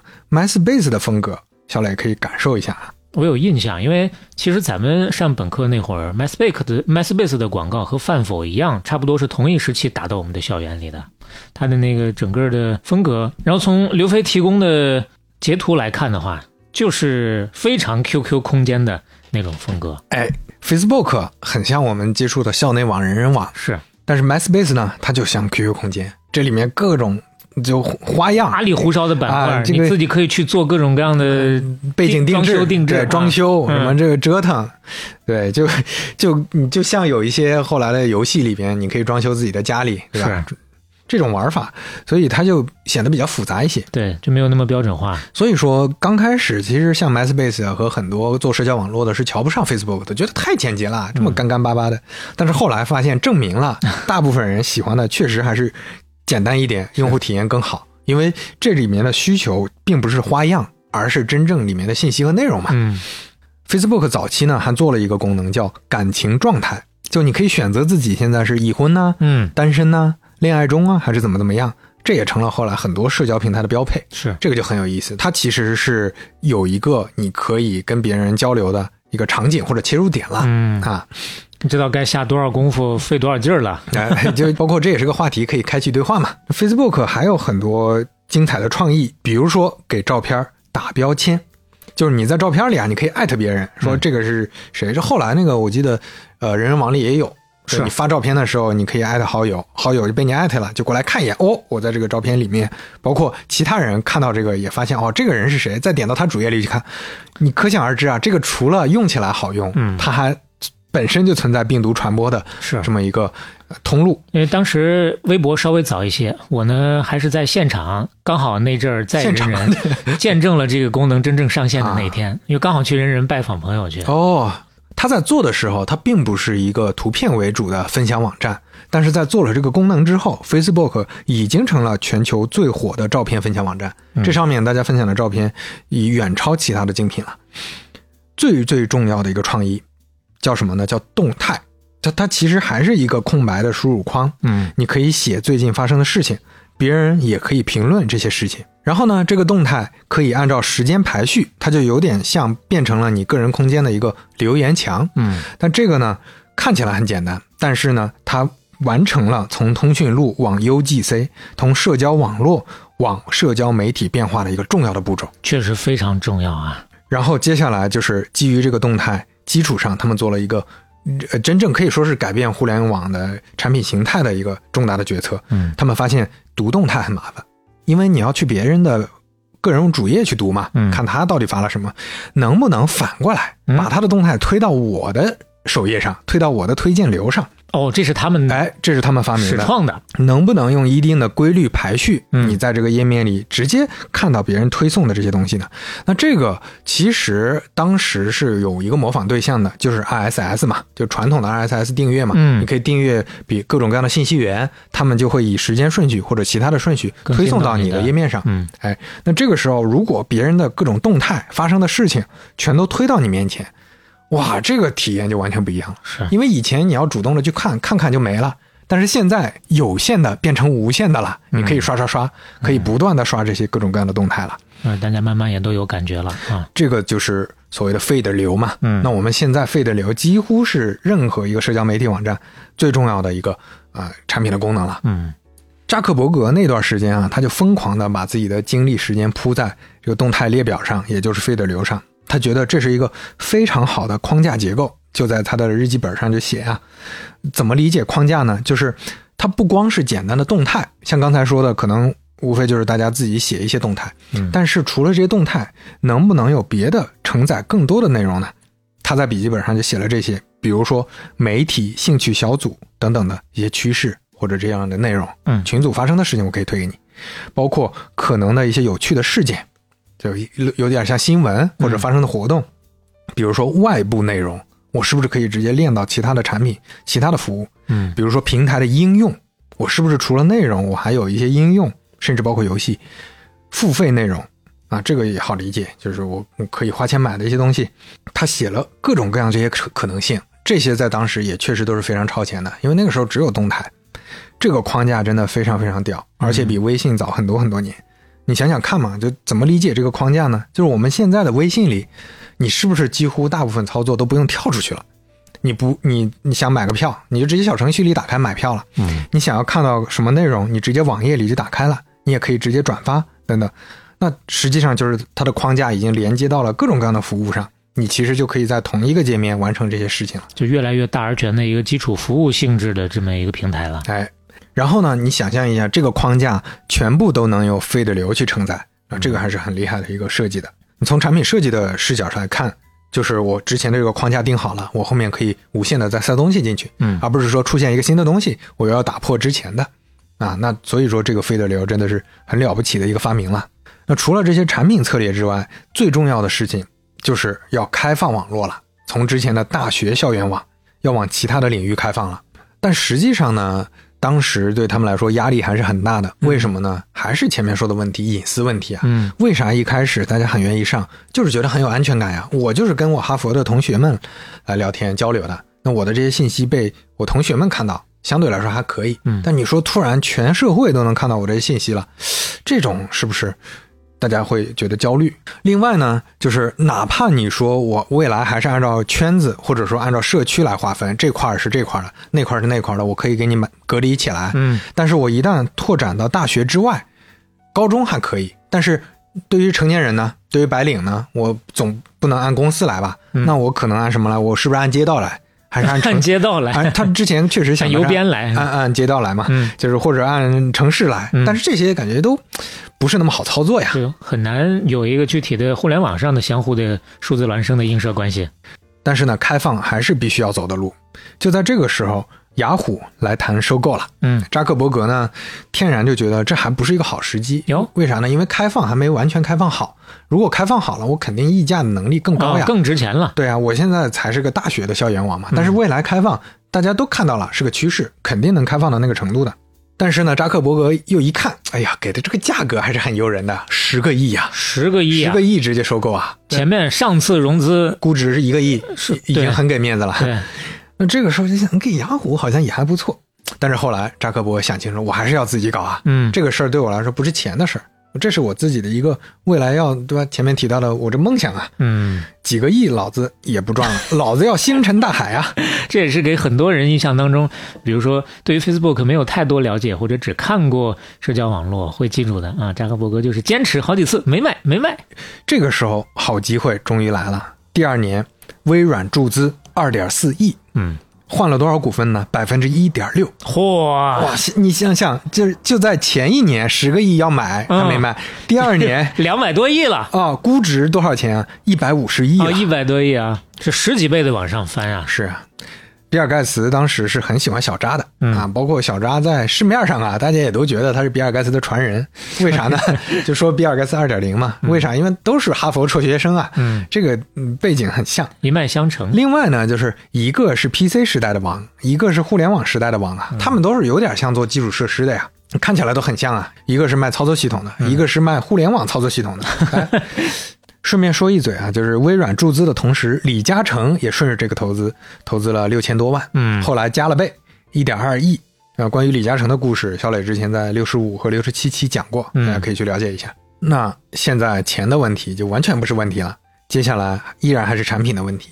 feed 流这个功能，动态的这个功能，首先在扎克伯格的推动下上线的时候，其实反对声音非常非常大，嗯，因为它的模式变了，它不是你主动去找了，而是你会把有些人的内容啪推送到其他人那边儿。这个你拿我的信息直接去推给别人，这个感觉还是侵犯我的隐私啊。哦，这是用户侧会有很多的反弹。，对，用户侧的反弹非常大。嗯几天之后啊，因为他们有群组嘛，所以有一个群组叫“反对 Facebook 动态消息”的 Facebook 群组，已经有几万人了。嗯、一周之后，十分之一的 Facebook 用户全在这个群组里了。哦，哇，这个想想有多壮大！甚至有大学生跑到公司门口拉横幅啊，哟，欺压百姓，毁我家园，坑害用户，天理何在？哎呀，哎，当然差不多啊，不是具体说的不是这个啊，差不多是那个意思啊。甚至当时说要我就在门口喊我要当面算账，我不喊那个什么姓扎的过来。呃，出来，当时就公司不得不加强了安保啊，嗯官方也立马就危机公关嘛，就处理各种这种问题，公开说，哎呀，我我们确实考虑不全啊，我们还继续再优化。这里面呢，确实有一些是他们做的不够好的。我举个很具体的例子，比如说感情状态也会推给别人。嗯，你刚修改单身，那一下哗啦啦来一堆人说，哎呀，你最近单身了呀，或者怎么？你不是觉得哦，我的隐私就是没有秘密可言了。对呀、所以呢，他们很快上了一些功能，比如说你控制哪些是可以推送的，哪些是我允许你平台推送给别人的。慢慢公关之后啊，这个波澜也就降下来了，大家也不会再提这个事儿了。Facebook 的动态呢，或者 feed 流呢，也变成了它最核心的功能，几百万新用户涌入了 Facebook。扎克伯格也验证了他最早的 Face Mesh 的理论，人人都是有窥私欲的呀。嗯，虽然说啊，你感觉自己的东西被拿走是很不爽的，但是你刷别人的东西，那可是很过瘾了。嗯，所以这个套路或者逻辑也变成了后来 Facebook 的这个传统，就经常这么干，就是我先干，干了之后，很多人反弹，我就道歉，对不起，对不起，对不起，我改，我改，然后改着改着，慢慢的也就海阔天空了，功能也就落地了。这就是推销理论当中的先把脚插进门里，别让他把那个门关了，后面我们再慢慢商量。顺着这个 feed 流的功能呢，开放注册也启动了，直接变成了开放的社区。这个开放就也没想什么其他的辙，就彻底开放了。每天注册人数接近十万多呀，就现在不是几百万的问题了，接下来几十亿的用户在星辰大海在等着呢。这就相当于把封印揭开了，不需要做任何的推广，大家都等着呢。而且有一个很可怕的数据，存量用户里百分之七十的用户是日活用户。嗯，非常可怕呀！就一大半来了之后就不走了呀，而且天天看呀。所以这个时候，扎克伯格注定要成为互联网世界的凯撒了。嗯，他来了，他看到了，他征服了。二零零七年，扎克伯格身家上亿了，登上了福布斯。这一年，他二十三岁。嗯嗯，可以说有努力的成分，也有运气的成分。你比如说，就在拿到阿塞尔那一千多万融资的后的那一天。扎克伯格在硅谷郊区的一个加油站加油的时候，就遇到了一个持枪要抢劫的人啊！哎呦，扎克伯格冲进车里就跑啊，躲过一劫呀！这多重要，要不然后面所有的大富大贵全都过眼云烟了。是啊。那我们接下来要进第三回了。嗯在进第三回之前呢，我们简单提两个事儿。哎，第一就是非常感谢大家的帮助。我们之前发放的那个调查问卷呢，目前确实收集了非常多朋友的一些建议和反馈，是非常感谢大家。大家听到这期节目的时候，我们应该已经完结了。哎，刚好到刚好是一月十七号这一天。像上一期我们也讲过，我们确实是起早贪黑的在看大家的留言，特别是留下想要问到我们的那些个主观题，我们做一些相应的整理，会选出其中比较有代表性的，在年前的一期节目当中跟大家一起来反馈。谢谢各位。另外想提一件事儿，上期我们也聊到了豆瓣儿正式上线了播客的条目，是而且也有这个播客的评分了。嗯，我看到已经有一些朋友很积极的啊，就帮我们评了好评了、嗯啊，也非常非常感谢大家。守着一月十四号上线那天啊，一定要抢一个头牌。另外，这十二号就其实就能评了，有一些朋友十二号就在了，感觉嗯，非常非常感谢大家，谢谢。这半打铁的豆瓣评分里头有各位做出的一份贡献。哎，这个军功章有大家的一半 大家一多半。嗯，好，我们进入第三回啊，第三回叫不进则退。Facebook 在那个时候的战略有一个很重要的变化，而且都是跟产品相关的。那在产品领域一直也是被津津乐道的吧？嗯比如说前面提到的，用传统的订阅逻辑 RSS 这种逻辑解决了动态的问题，首页就变成个性化的了，这个开创了历史。接下来，Facebook 还要再进一步开放，确实就是在想做社交网络的操作系统了。怎么理解呢？就是在 Facebook 上做 App Store。要开放 API。哎，相当于 Facebook 不只是提供单向的一种服务的，就是所有的功能、所有的服务都是我做，而是我变成平台，任何开发者都可以来我平台里开发应用。嗯，我这儿有用户啊，我有场地啊，我给你提供 API，提供服务，我收过路费。他们内部想的愿景确实还是很大的，就是觉得我们要成为互联网时代的操作系统，未来就跟微软在 PC 领域一样，Facebook 在互联网领域应该就这么个角色。大家都在这上面活了。这个设计确实也是非常早了，零六零七年就有这种洞察，还是很厉害的。所以在零七年的时候，扎克伯格就在发布会上宣布，Facebook 呢现在已经有了两千多万用户，已经是世界上流量第六的网站了，也是世界上最受欢迎的照片网站。我们宣布，我们要正式做开放平台了。嗯当场呢，他就安排了一个通宵的黑客马拉松大会，啊，就是开发者当时在那哦几天、现场写现场写。嗯这个黑客马拉松现在也是科技领域很流行的一种做法了嘛。嗯这个马拉松大会之后啊，开发者真的是雨后春笋啊，嗯效果很不错。当时他们的目标呢，是一年能做到五千多个开发者就不错了。我们可以参考一下，当时苹果花了三十年时间，有了两万多个开发者。嗯，Google 当时就是有五千多个开发者，他们的目标就是我先跟 Google 打平。哎，这结果个已经很远大了，哎结果两天实现了这个目标，想都没想到。大量的应用出现在 Facebook 上。嗯因为它本身开发的门槛相对也会比其他的低，另外呢，用户真的非常多，非常愿意尝试。当时很多社交玩法的应用都非常容易做一些小创意，确实是一个 idea，用一个很简单的方法就能实现了。嗯比如说音乐社交，让大家一起听什么歌，或者说互相推荐什么歌，包括电影的社交，嗯啊，另外就是很容易病毒传播，这个时候 Facebook 上就出现了全新的游戏类型了，也就是今天我们都知道的那种社交游戏了。是啊？什么偷菜啊、停车呀、什么玩意儿是吧？就这些，大家可能以为是中国原创，并不是啊，都是 Facebook 原创啊。借鉴、致敬的。有一家公司啊是非常重要的一家公司，它刚开始做的是扑克游戏嗯和拼字游戏这种小游戏，都是能跟好友一起玩的嘛，嗯所以很受欢迎。后来他就开始做农场游戏了，就叫农场小镇，你可以种庄稼、养鸡。最多的时候有八千多万人在农场里种地啊！哎呦喂，美国呀，这可是就这家公司大到什么程度？成功到 Facebook 在招股书里把它列为风险，因为 API 使用量这一家公司占用了百分之八十，哇，就是这太可怕了！日均用户有百分之六十是为了玩游戏才打开 Facebook，这个非常可怕的这真是把社交利用到极致啊！啊！这家公司，嗯、很多朋友应该知道，就叫 Zynga，这是世界上最大的社交游戏公司之一。哪怕到今天，没有当年就大家也知道，身边偷菜的可能少了，嗯，但是 Zynga 这个市值今天依然在百亿左右，有九十三亿啊！好高啊！世界上每个月都有百分之十的人口在玩 Zynga 的游戏啊。嗯，所以就像前面提到的，像开心网、校内网之前上面的各种各样的游戏，基本啊就是从 Zynga 这些游戏衍生出来的，致敬的，深度致敬的啊。在这个期间呢，Facebook 还做了一个争议非常大的一个功能，也是为了做的更开放用的，叫 Beacon。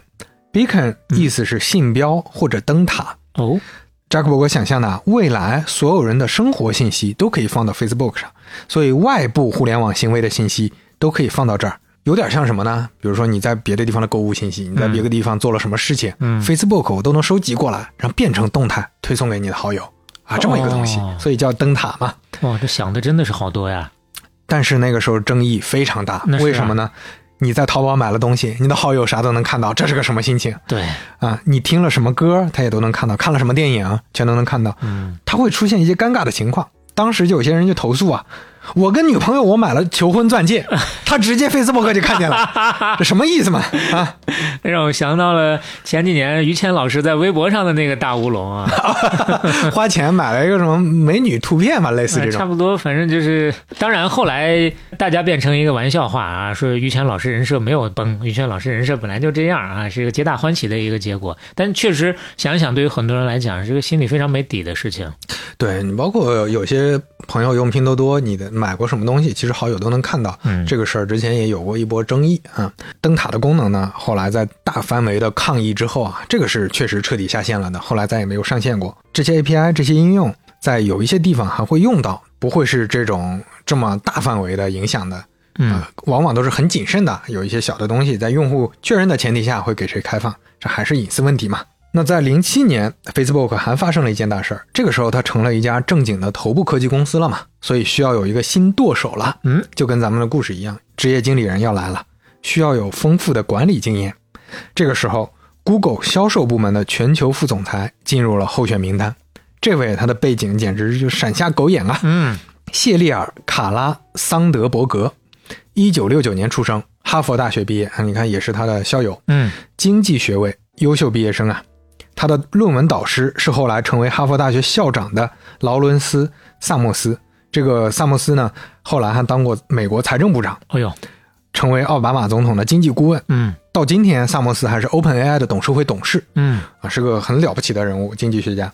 桑德伯格呢，他跟着萨默斯在世界银行工作了一年之后，在哈佛商学院读完 MBA，去麦肯锡工作。麦肯锡工作完，去财政部给萨默斯工作，嗯后来加入 Google。他在 Google 的时候，从零啊，具体来说是从四 四个人啊，把销售团队做起来，扩张到了四千多人。哦，那也很早期啊。对，而且很厉害啊！他扩张到这么多人，成功的把这个销售团队搭建起来了。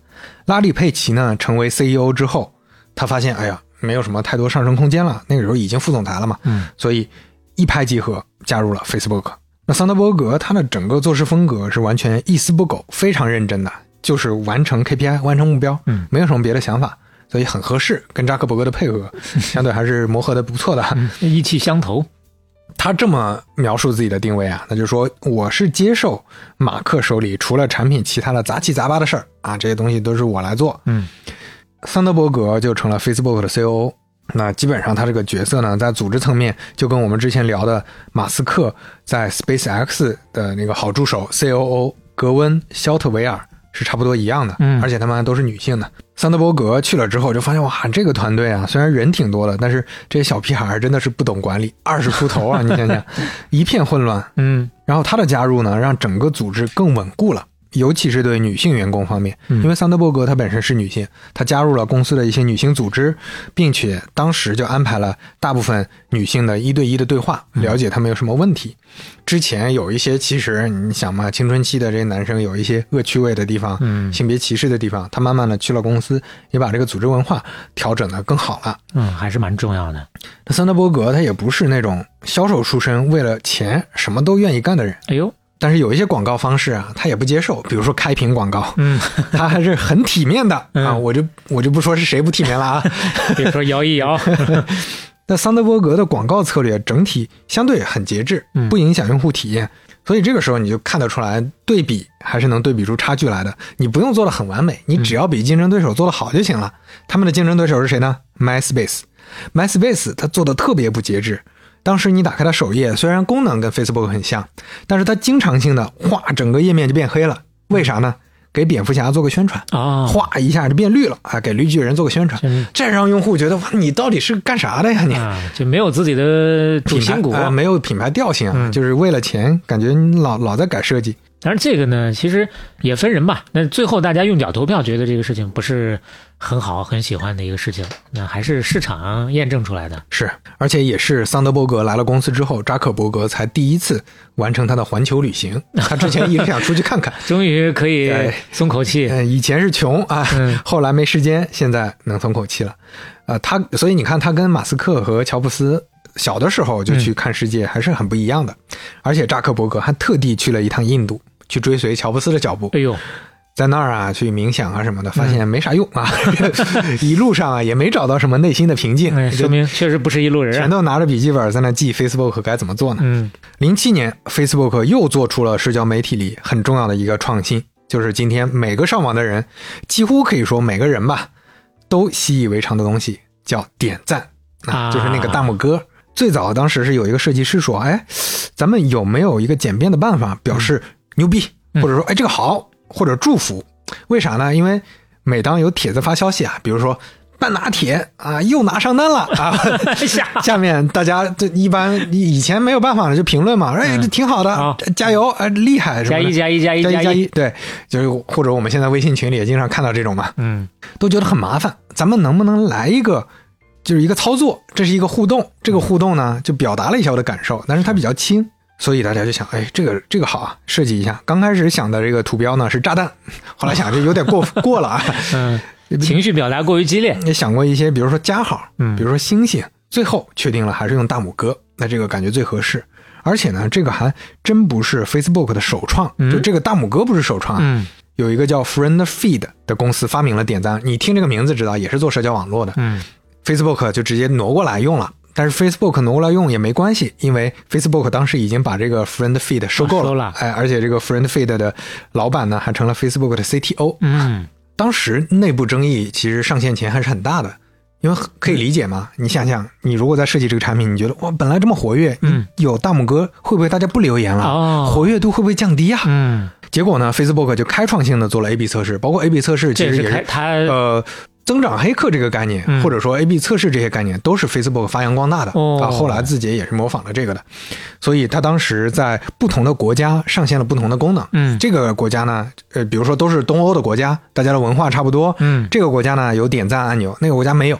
后来发现大吃一惊，有点赞按钮的国家评论数显著增加呀！哇，这个就完全没想到。嗯那等什么呀？全量上线。又是一个把脚插进门里的事儿。哎，不光使用体验好，这也是非常牛逼的一个反馈机制。嗯为什么呢？你想象一下，这个内容好，它点赞就多呀，那它互动多了，就代表这个，比如说我未来投广告，或者说哪一类的内容更受欢迎，我就有一个更好的检验指标了。信息对他来讲就更有价值了。Facebook 呢，差不多在用户是接近九千万左右的时候就开始停滞了。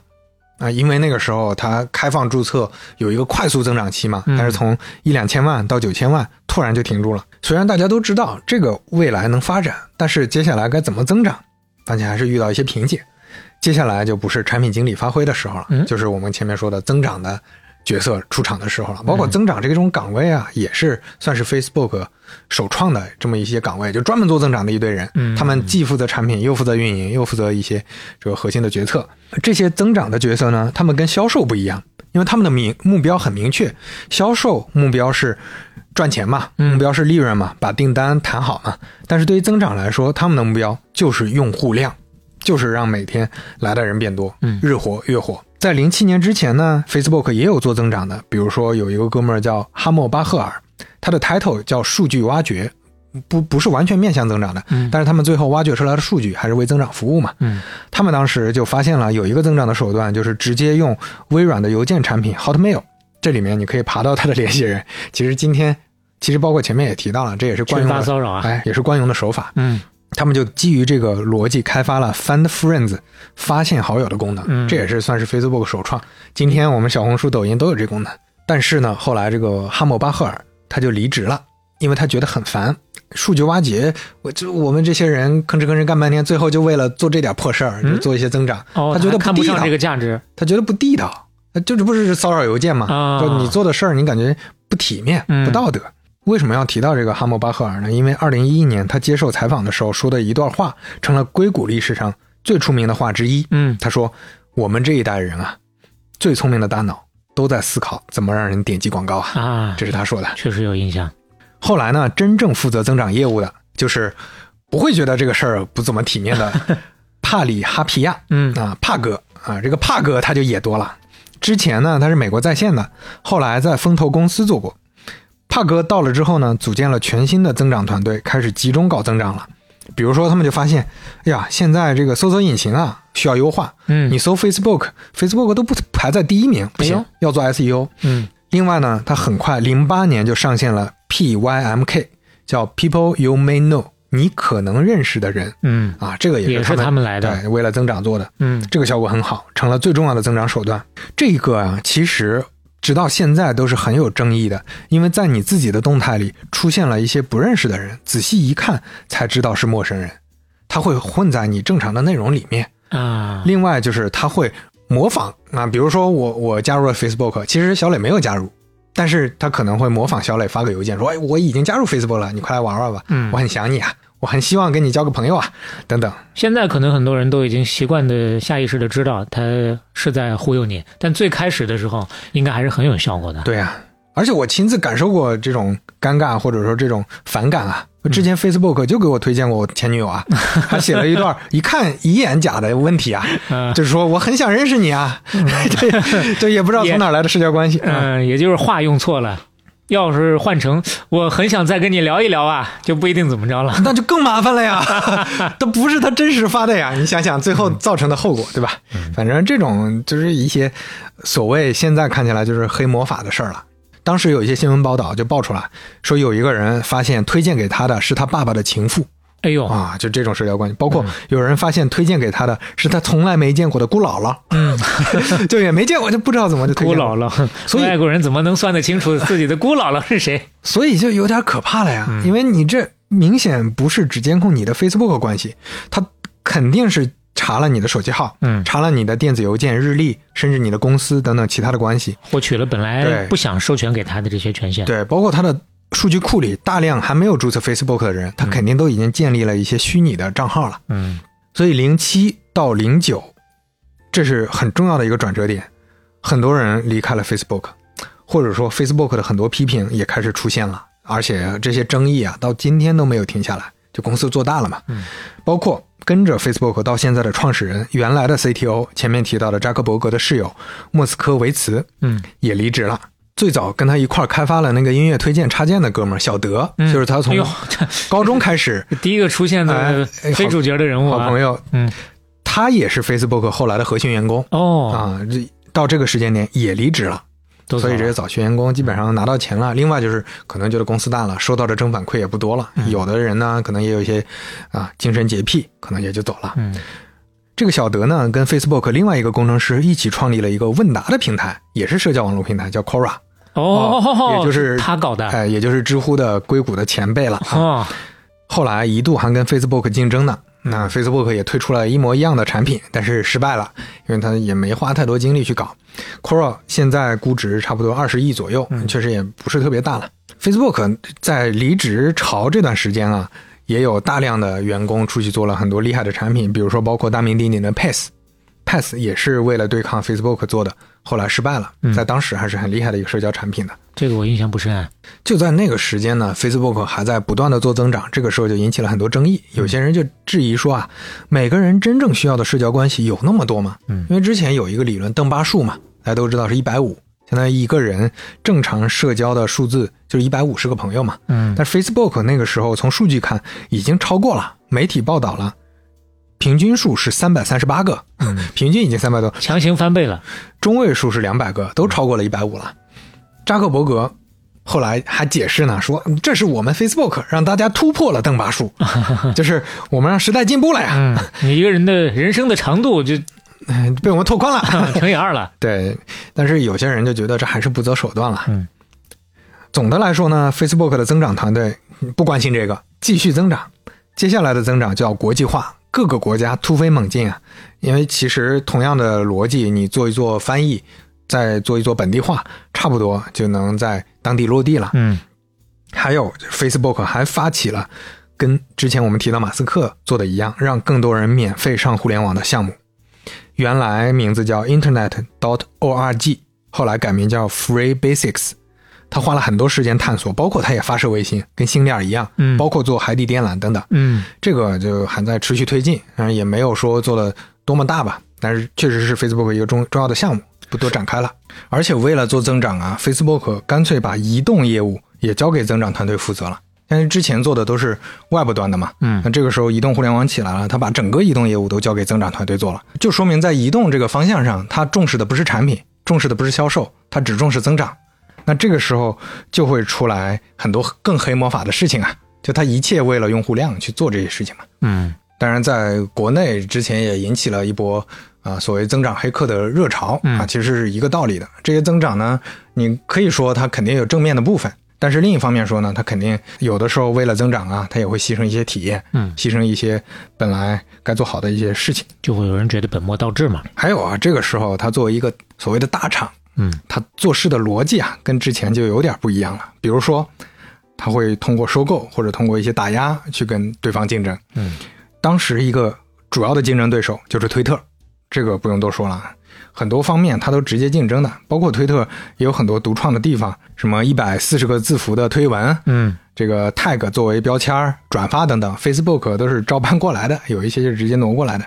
这些确实是推特人家原创的，还是很厉害的。嗯，那推特在零八年差点卖给扎克伯格，报价五个多亿，扎克伯格觉得有点高了呀，而且呢，话里话外就跟他们说，嗯，你们要是不收的话，就等着被我干吧。推特的人本来也没有特别想卖，一听这个也更不想卖了。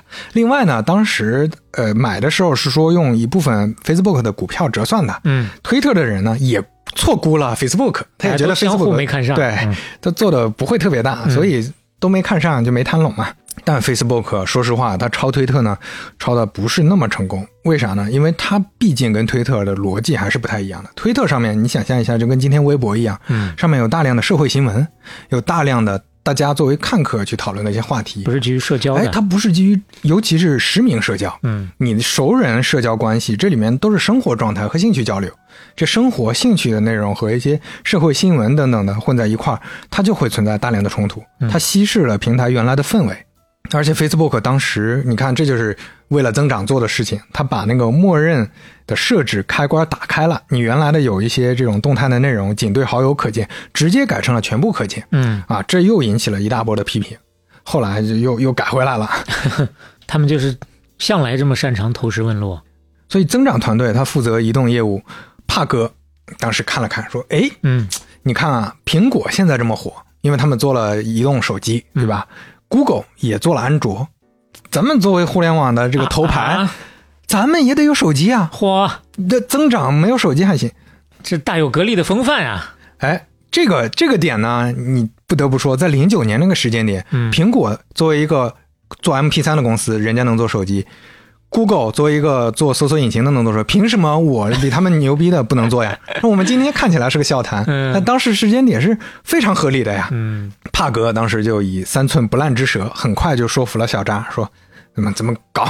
而且刚开始搞也不是说没有野心的，还是正儿八经搞的，请了设计师是伊夫贝哈尔，这个在硅谷是跟乔纳森齐名的设计师啊。他最经典的作品就是 Herman Miller 的椅子呀，那个椅子是非常经典的。啊，那现在到处都有复刻的嘛。是芯片也是跟英特尔合作的，代工厂找的富士康，这些看起来都是要正经做的。嗯结果一个呢是内部反对声音越来越多，觉得很不靠谱，而且这个钱啊真的是就跟现在造车一样，啊这个窟窿烧的太厉害了。填不上、嗯啊，花钱如流水，折腾半天，Facebook 的手机胎死腹中啊。没有推出来。最后就慢慢的变成一个 Facebook Home，退了不是退一步了，退了一万步，甚至它最后退化到一个什么程度啊？它就是一个你在安卓里面能装上，最大的功能就是让 Facebook 在后台运行的这么一个东西啊啊！啊，就是一个非常 初级的一个一个应用了，它都称不上是一个硬件了。性质完全不一样了。就因为这个事儿，帕哥也离开公司了。嗯你看，Facebook 一直在成长，但是我们还一直没有提到它上市的事儿，嗯为什么呢？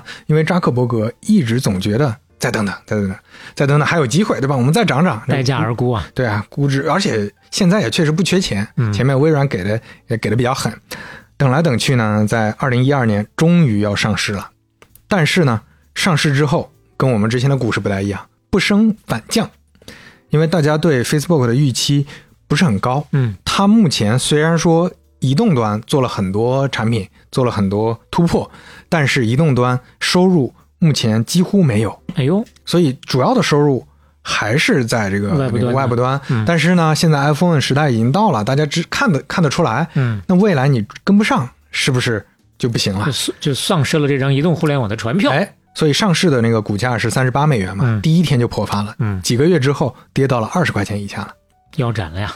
就在这种压力下，Facebook 在商业化上就要狠狠心了。我给大家看看我们都有赚钱的能力。哎呦，哎，虽然说增长团队没有怕老师了啊，还有其他人嘛，嗯增长团队就做了一个今天我们所有人也都很讨厌的一个东西，或者说它很有争议的一个东西吧，嗯就是信息流广告啊，这也是 Facebook 首先推广的，广告塞到信息流里面开。始不背人了。哎，这个隐藏的其实就会比较好，而且它更吸引人嘛。费的流广告迅速成了 Facebook 的印钞机，市场反馈也特别真实。当时 Facebook 用户已经突破二十亿了，立马二十亿了啊二十亿了，立马股价就涨了回来，市值突破五千多亿啊！那这就是差不多是第三回的故事了。嗯第三回结束呢，我们聊一个小课堂，就是 Facebook 公司在上市左右，它定下的价值观是什么呢？哦还挺有意思的。我们每次聊一聊公司的价值观。了解一下。第一个叫专注于影响，就是专注于影响啊。我字面意思不知道怎么解释啊。就看能能触达多少人。哎，第二大胆，嗯，这前面也能感受到。第三，快速行动，破除陈规，就是要打破陈规。嗯，第四，开放。第五，打造社会价值啊，这个怎么理解？大家不管怎么说，还要加个第五条嘛。哎，好，那我们就进入第四回，嗯洪水猛兽。我们这个时候就要引入一个新角色了，他叫凯文斯特罗姆。嗯，是个好罗姆嘛。哎，对，这个罗姆的理想就是创业，所以他刚从斯坦福大学毕业，他就见过扎克伯格。那个时候 Facebook 还很小，嗯，见扎克伯格的时候，只是就是觉得一个普通创业者嘛，啊，大家相互交流一下。交流一下。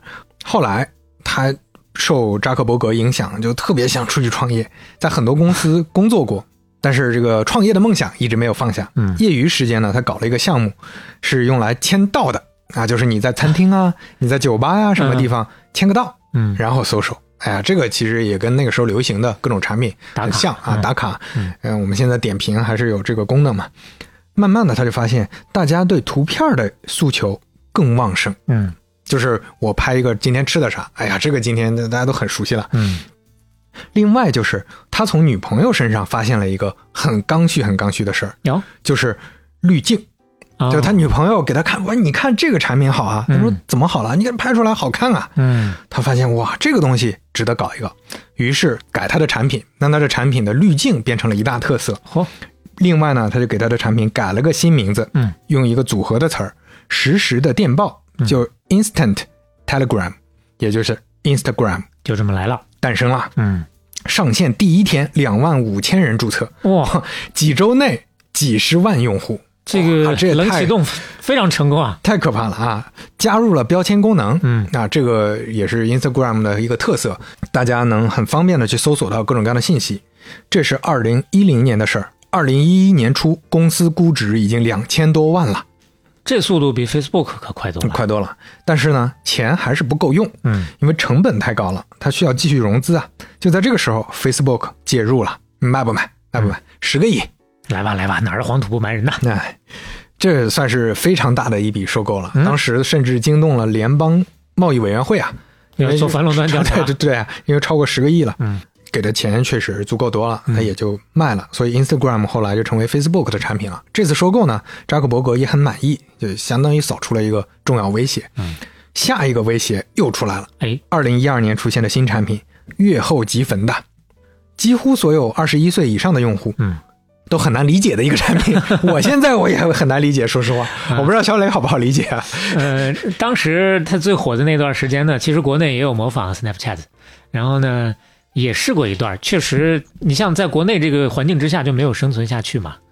那这个 Snapchat 呢，扎克伯格又是老办法，你你卖不卖？卖不卖？哪儿的黄土不埋人呢？嗯，但是他们坚决不卖，扎克伯格就撂了一句话说：“我希望你们会喜欢 Poke。”哎，这就是吃果果的威胁。Facebook 要出一个新产品，就叫 Poke，啊，完全就是抄的 Snapchat。打这些后起而起后起之秀的小弟们用的都是这个巨头们的这些个方法。但是你说实话，就是 Facebook，你看它执行力再强，增长团队再牛逼，它做的这些新产品还真的就做不起来。嗯它做了这个 Poke 这个产品上线之后啊，根本跟 Snapchat 没得打，嗯，就还是没有人家做的好。然后扎克伯格又来了，卖卖不？卖？十亿行不行？加钱加钱我我给你加钱。嗯，这个时候两个创始人就有点心动了，十亿啊，这可是。嗯 但是他们还是想了想，抵抵挡住了诱惑。哎，我们自己做，说不定能做更大。到今天，Snapchat 的市值二百八十五亿，这还是想不通。反正我现在还是想不通。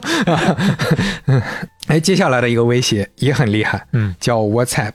嗯，扎克伯格看到 WhatsApp 的时候，他已经在全球有四点五亿用户了，并且在大量的国家是排名第一的 APP。嗯，这时候团队才五十五个人啊，非常小。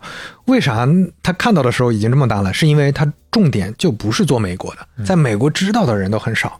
所以当时扎克伯格觉得不行，我要狠狠心买下来，所以真的就买下它来了，而且花的钱啊，那不是一亿、两亿、十亿、二十亿啊，这个我有印象，花了一百九十三亿啊！对，我的天，这个印象非常深刻，因为这个数字确实 Facebook 历史上直到今天都是最大的一笔收购之一，没有啊出过这么多钱，充分说明 IM 在他眼里面有多么的重要啊！真的，呃，而且这个确实不可替代性太强了，嗯你很难说再冲击，再用其他的产品去冲击这些地方啊。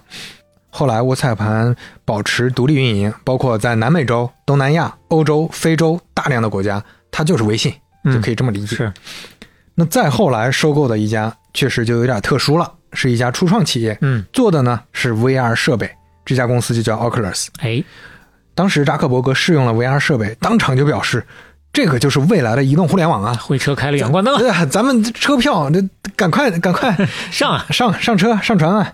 当时他虽然说我估计还得等十年吧，但是嗯提前上啊也没错。嗯，我先给你十个小目标花着吧有啊！虽然说是初创的团队，但是对方拒绝了，有，说这十个亿我们觉得太低了吧，嗯，讨价还价，最后二十个亿说翻番就翻番啊！就给了，而且并且协议里还保证了未来如果做的顺利的话，持续投入几十个亿扶持这个业务，所以就收购了。充分说明他有多看好了。那 Oculus 推出的 Quest 系列和 Quest Pro 系列，确实一直都是之前 VR 领域最重要的产品。是，那我家就有一台 Quest Two 嘛，嗯，我试过。啊，试过是吧？那确实体哎，验，我试没试过，你不知道吗？我就忘了呀，我这是到处叫人，哎，来我家试试，来我给你看个好东西。确实，它整个体验呢比 PSVR 和一些同价位的也好多了。嗯它主要就是性价比高一些嘛，是那一般人买得起。全球出货量最高的对，其其他那种体验非常好的，要一万多、两万的，很多人也就门槛太高了。嗯这个一两千就做一个日常的娱乐设备还是可以的，也是年轻人的第一台 VR 设备。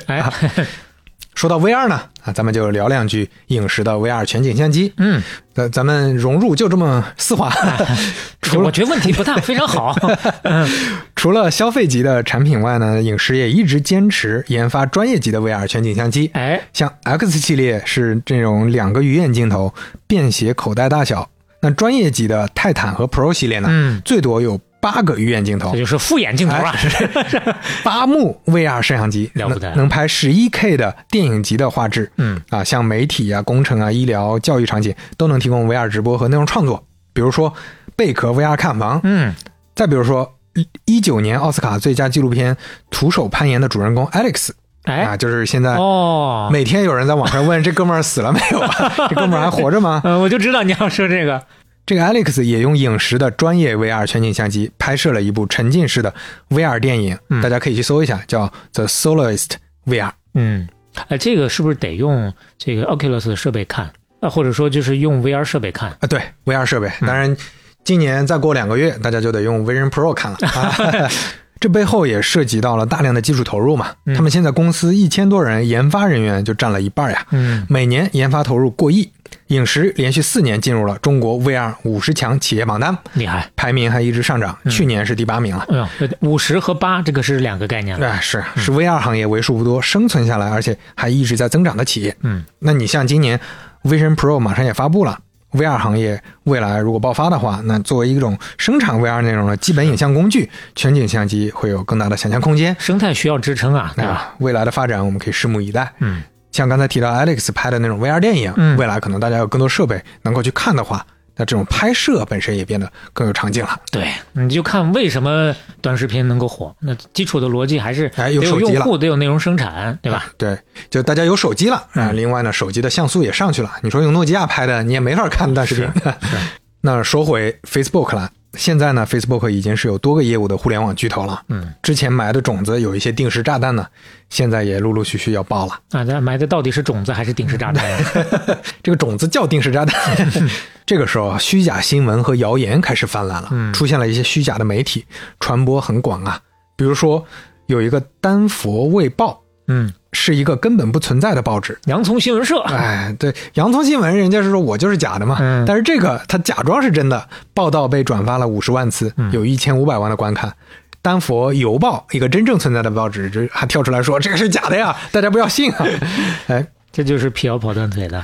而且这个时候，他们发现真正麻烦的一些事儿开始出现了。俄罗斯人通过广告公司在 Facebook 上投一些政治广告，嗯，这个事儿呢，你想想看，现在还是觉得很魔幻，有点吓人的。但其实确实又挺真实的。嗯想想是挺顺畅的，因为你能花钱解决的事儿，直接花钱解决，还挺好。二零一七年，美国政府要求 Facebook 核查广告商，嗯看看有没有什么境外势力啊，嗯到底是甲方都是谁啊？一查发现还真的不少啊。俄罗斯人购买的广告触达了一点三亿的用户，哎呦，内容全都是希拉里的负面新闻，嗯而且非常 low，都是什么呀？希拉里跟撒旦关系很好，就跟恶魔有交易啊哎。就你想想，他面向的都是什么人群啊？可能也确实能够顺上他们大部分人的宗教信仰的认知。而且你你看，触达这一点三亿的用户，花的钱呢也不贵，十万美金就能搞定了，哦性价比是真的高啊！哇，而且能持续影响选民八个多月啊！嗯，你就且不说是不是俄罗斯人投的，你就说这些内容本身，他也在做种族的仇恨，制造分裂，这些就很糟心了。极大的丑闻呐、这个事儿后来的很多公开信息，如果说这些信息是真实的话，嗯，那也证明像扎克伯格，包括桑德伯格，他们一开始确实是不知道的。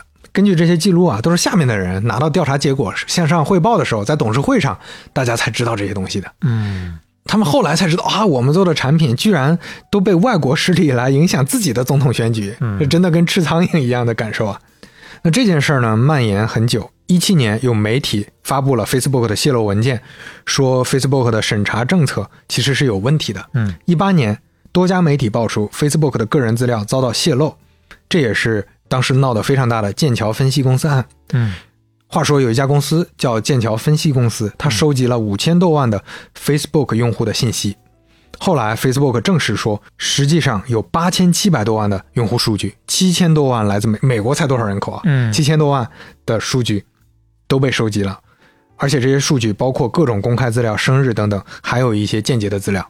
这就是把扎克伯格闹上听证会的那个大事了，，哎就是那个大事。嗯怎么收集呢？其实就是开放平台加上各种开放动态，有 API 嘛，嗯。埋下的坑啊，你是有权限调取的，你伪装成一些其他的应用，嗯。就把他们的一些东西调取出来了，还包括一定程度的动态信息，有一些动态信息，有一些你发过的，因为你可能近期的几条动态我可以抽到，嗯。那我甚至可以给你做出一个非常完整的立体的画像了，啊，那我可以有针对性的心理特征描写了，哟，这个是是是非常危险的。嗯，那就是奔着这个目的去的呀。，对，比如说一六年，美国参议员克鲁兹他就花了五百八十万的服务费，用来协助自己的竞选，钱全都给这个剑桥公司了，啊精准投放广告啊。那是太精准了。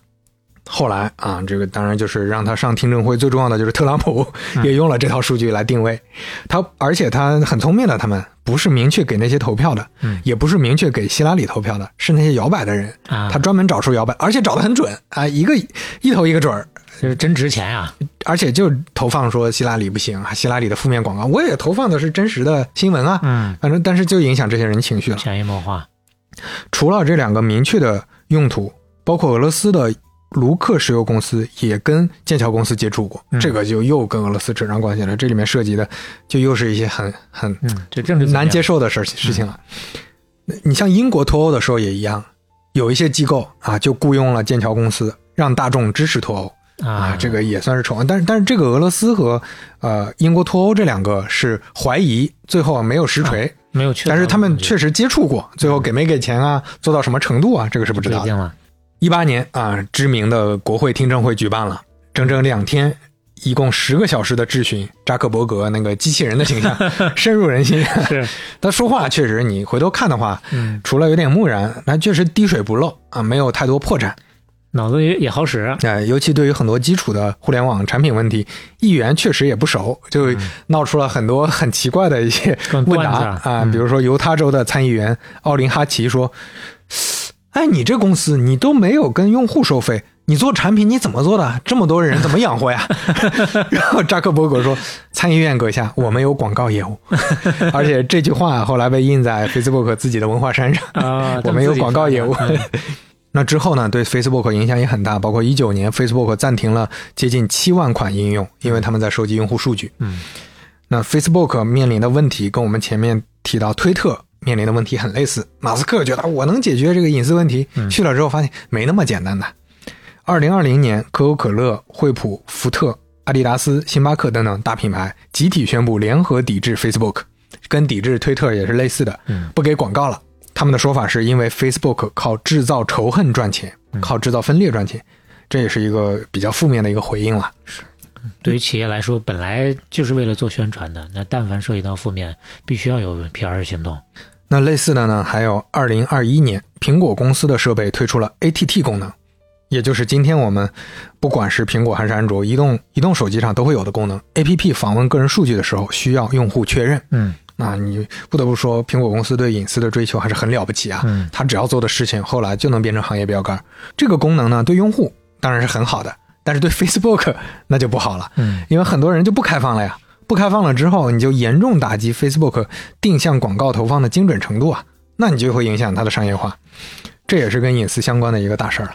那关于隐私问题和言论自由问题，我还查到一个事儿，挺有意思的，就是扎克伯格现在还被巴基斯坦的总检察长通缉了。啊，并且正式他已经跟国际刑警沟通，要求逮捕扎克伯格和几个 Facebook 的主要负责人。哎，为啥呢？因为之前出现过一次闹得很大的穆罕默德绘画日的活动，被很多穆斯林认为是侮辱先知嘛。哎呦，那这也是始于 Facebook 上的呃，是 Facebook 上的这些活动啊，大家嗯组织的这些活动是它的一部分，不能说始于，就是它是它啊这个活动的一部分。重要推手吧？对，所以当时扎克伯格被巴基斯坦通缉了，啊这个事儿其实我是第一次知道。嗯，这些啊都是巨头面临的麻烦事儿，尤其你还是个做内容的巨头，嗯，这个包括现在抖音、TikTok 也难免会有这种类似的问题。那我们就差不多点到为止了，嗯大家知道就行了。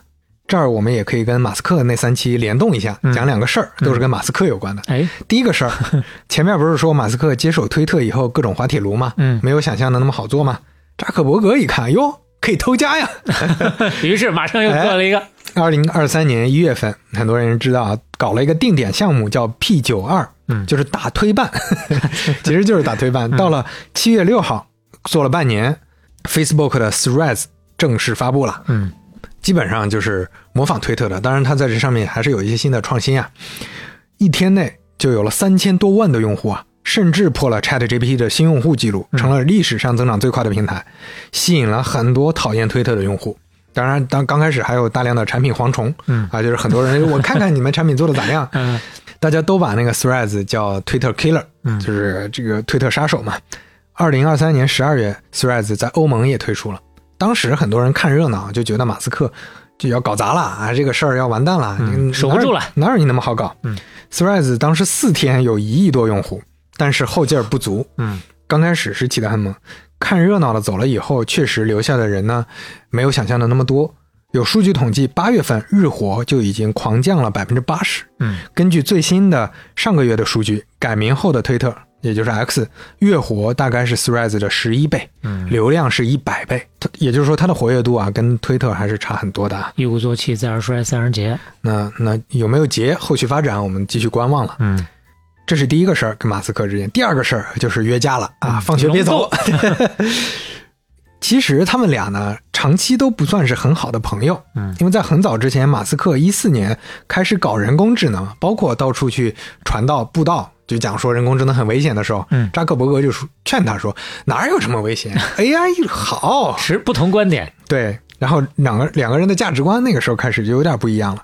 后来呢，Facebook 前面不是说他要搞一些互联网基建项目，发卫星吗？嗯他花了很多钱，准备了很久，发的一个卫星，就是给 SpaceX 发射的，爆炸了啊，失败了，哦所以那个关系也紧张了。这还留下局语了啊。但是这些呢，可以说都是小铺垫。嗯，最直接的冲突就是扎克伯格开始做 P 九二，开始做他的 Threads 了。是。这个项目当时泄露之后啊，马斯克就开始不高兴了。嗯当时扎克伯格到到处去说发照片，说我在学习柔术啊。马斯克直接就回复说，干你娘！呃，你真的在学？嗯我也准备好进笼子了。嗯，啊，进笼子的意思就是准备好跟你打一架了。哎，扎克伯格立马就转发了，说你给我发个定位来。扎克伯格自己本身还有在打比赛的嘛？是啊，他是正儿八经在训练的嘛。嗯二三年初，UFC 啊，大家都知道的这个综合格斗的主席啊，嗯他就在主动安排这个事儿了，两边都在沟通啊，跟这边聊一聊，跟那边聊一聊。看热闹不嫌事儿大是吧？他 他当然很兴奋了，这个事儿要是搞成，他最后 UFC 可就火了呀。一大功绩？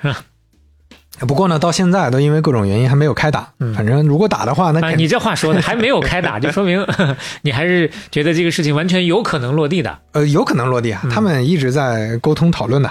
如果打的话呢，这个应该就是科技界的春晚了。哎呀，可了不得啊！那我这我的印象是，马斯克他娘是非常明确的想要把这个事儿给拦下来，并且公开在表达态度嘛。对，马斯克自己感觉上是有点不是那么情愿的，目前看来。嗯但是他们也又又在讨论，包括去年底他们不是还在聊说去罗马斗兽场去打一场嘛？他们其实一直在不断的添补丁对这个事儿，嗯啊，并没有完全放弃。最终能找一个可以让他不用真正开打的理由。那对于双方的胜率呢？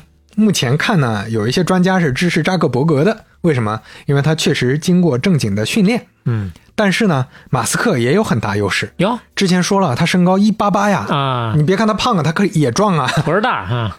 扎扎克伯格身高一七一啊嗯，扎克伯格矮呀、那马克马斯克比扎克伯格年纪大了得少几岁吧得？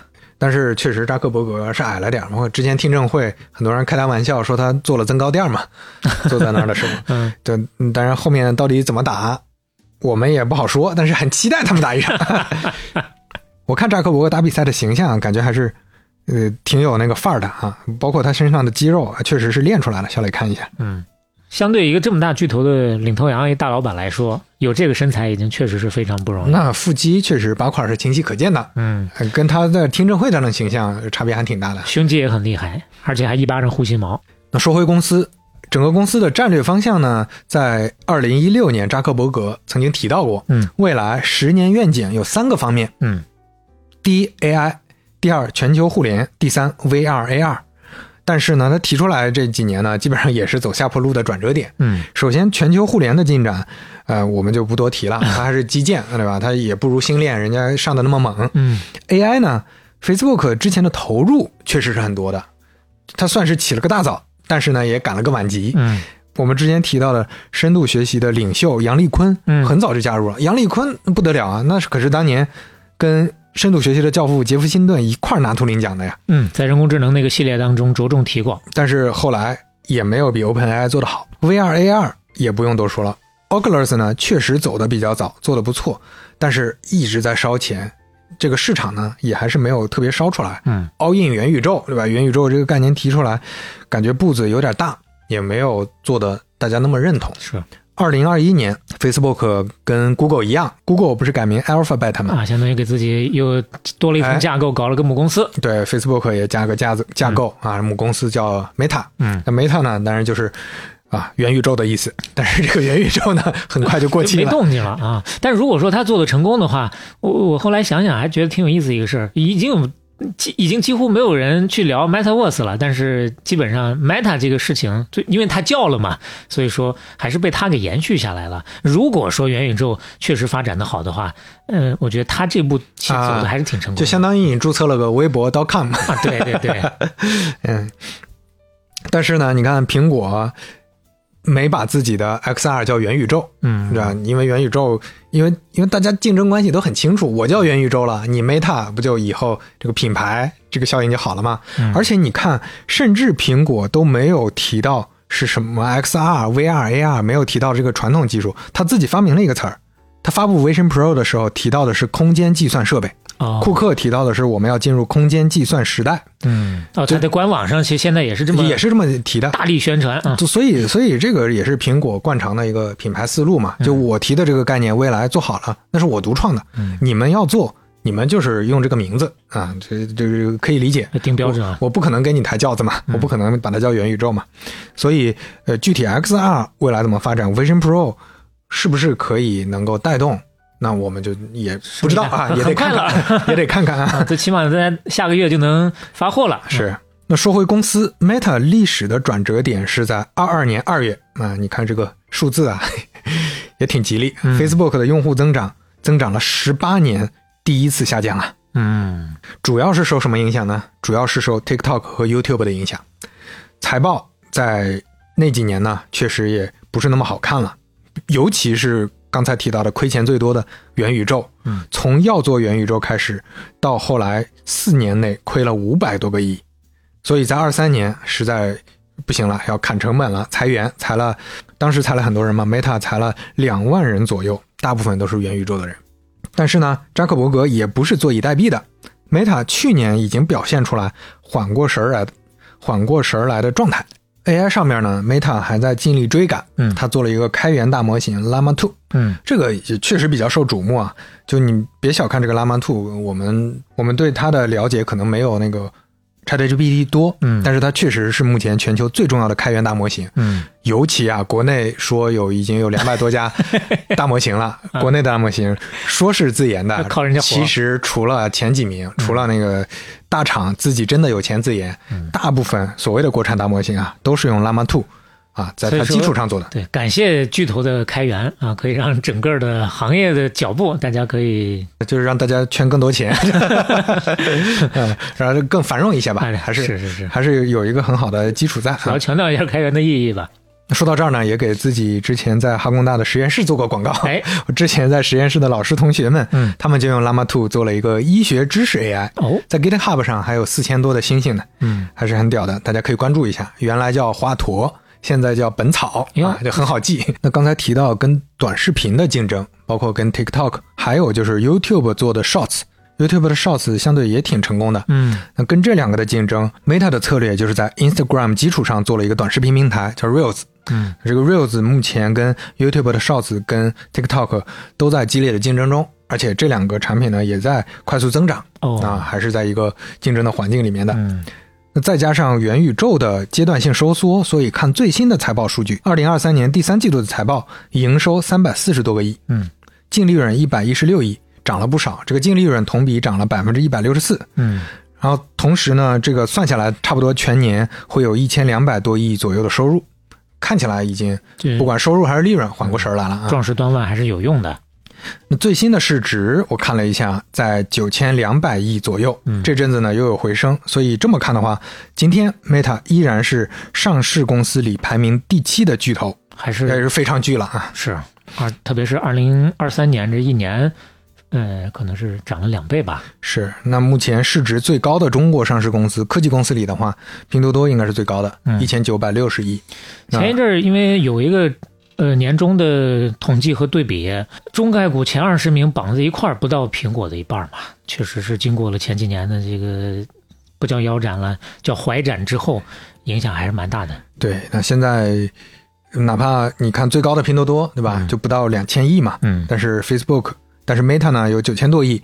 腾讯不在美股，在港股看呢，腾讯目前是市值最高的公司，嗯呃，算下来美元差不多是三千四百多亿，但是也还是差老鼻子了哈、那对于 Meta 的收入组成呢，我就一直在找。找了半天组成图啊，发现就没有找到像之前我们看过的微软或者亚马逊的那种，做的那么直观，那哎么好的，后来发现不是没有人做，嗯。是因为没有必要做，因为它的收入确实不丰富啊，啊它就是单一收入，就是广告。就一广告。啊，几几乎你看它的财报就是就全靠广告，九成以上嘛。而且这里面有一个很有意思的呃五大科技公司的收入组成对比图，嗯。这个小磊看一眼就能就能体会到了。呃，从丰富度看呢，能看到苹果和微软是相对最丰富的，嗯他们的收入组成很多样。是然后呃，亚马逊呢还好，亚马逊有一些新业务，然后 Google 更少一点，Facebook 几乎就没有什么其他 啊。最起码 Google 除了广告之外呢，还占了个百分之十一。呃 Facebook 这边呢，广告占了百分之九十七。对，嗯，所以目前它的营收组成呢，就几乎全靠广告。对 Meta 这家公司，我们讲的大概的就差不多到这儿了。嗯，那 Meta 这家公司到底还有没有战斗力？到底经过这些年的波折，能不能做下去呢？我们自己，哎，我能不能 还说的这么严峻以前跟以前一样那么成功呢？嗯，咱们不一定专业，咱们就有请地球上目前科技领域的第一真神，哎，人工智能的教主、嗯 OpenAI 的创始人奥特曼，有请这老人家。哟，他发表过 他发表过一句话明确评论啊、一句评论，他说，呃，当然他说的是 AI 方面啊，啊他说 Facebook 的 AI 策略在最好的情况下，也只能说是混乱的。嗯但我认为他们现在开始非常认真了，嗯而且呢，他们有非常能干的一些人，我预计他们很快就会有连贯的策略。嗯，我认为他们将会是一个令人惊讶的新的真正玩家哎呦，啊，评价还是挺高的。这后面是还挺给面子的，说的是吧？公司到这儿啊，我们最后简单说一下扎克伯格的情况。嗯，扎克伯格如果按二零二四年福布斯最新的数据估计，他是有一千两百多亿的身家，嗯，算是全球第五。马斯克第一，贝尔纳阿尔诺第二、嗯 l v 的创始人嘛，嗯贝佐斯第三，拉里埃里森第四。你看，啊，艾里森第四了，埃里森第四了，所以你看这前面的人都讲过啊，嗯接下来就是巴菲特、比尔盖茨、拉里佩奇、谢尔盖布林，几乎也前面都讲过了。是那扎克伯格和妻子陈女士陈慧娴也一直在投入慈善，嗯包括他们跟比尔盖茨、巴菲特他们一块儿签署了捐赠承诺，就之前提到的那个，未来会至少捐一半的财富给慈善机构。嗯，当年好像还给自己的孩子写过一封所所谓公开信啊，嗯就因为这个事儿。二零一五年呢，夫妻俩成立了由两个人命名的，由两个人名字命名的陈扎克伯格倡议有限公司。嗯，注意啊，他们这个慈善机构是倡议有限公司，嗯不是非盈利机构，因为他们认为我们应该用赚钱的方式做慈善。嗯，这个当时也引起了一波争议。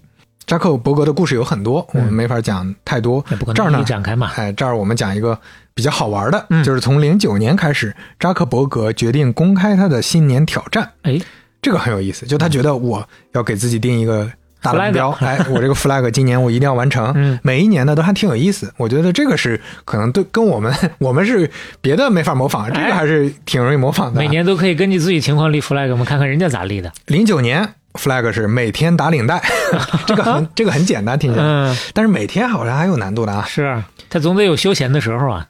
一零年学习普通话嗯，啊，是因当然是因为他那个妻子是呃华裔嘛华裔嗯啊，然后包括他家里人也有中国人，又想跟中国搞好关系。对。然后说到这个呢，他学习普通话到底学没学会呢？嗯后来流传的最经典的，他讲中文的这个画面啊，是一六年春节的时候，他跟妻子用中文做了一个拜年视频。嗯哎，正好咱们现在快过年了，咱们不浪费，咱们 咱们听听一听他们嗯拜年的这个讲的这段话啊。来，有请扎克伯格。大家好，新年快乐！今年能和 Max 一起庆祝新年，我和 Priscilla 非常兴奋。我们希望你也正在和你的家人朋友一起庆祝。这是我完成 Facebook 的年度春节晚会，很荣幸的，我们今年有机会从中国来的大厨，他们让 Facebook 的员工去上了中国的大菜系呃的美食。我最喜欢的是烤鸭。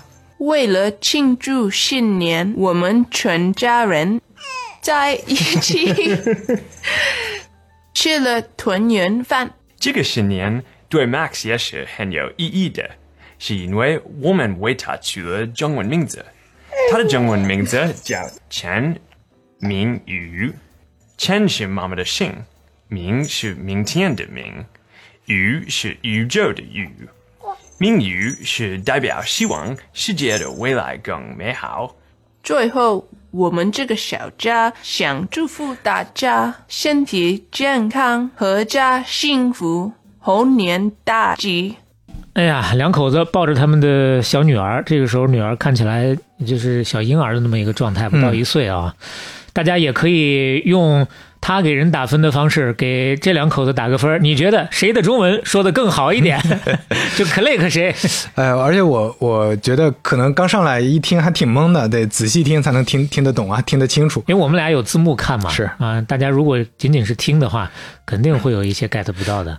我是觉得如，呃他们如果是脱稿说的话、嗯啊，他们可能算是中文还还不错，只不过发音有点那个啥。但如果他们是直接对着拼音读，那就不算是很很会了啊。是，啊，这是一零年的学习普通话，嗯，一一年是素食主义者或者自己杀的才吃。啊啊。啊，就他定了一个，我实在想吃肉，我就自己杀。而且这个扎克伯格好像还是真坚持下来了，因为推特的创始人杰西·多尔西，嗯。后来就讲过啊，有一天扎克伯格请他吃饭，嗯。为了完成这个挑战，当时要吃肉嘛，嗯，他就当着那个多尔西的面拿着枪把那个羊打死了。哎呦，然后再烤的，他当时就震撼住了。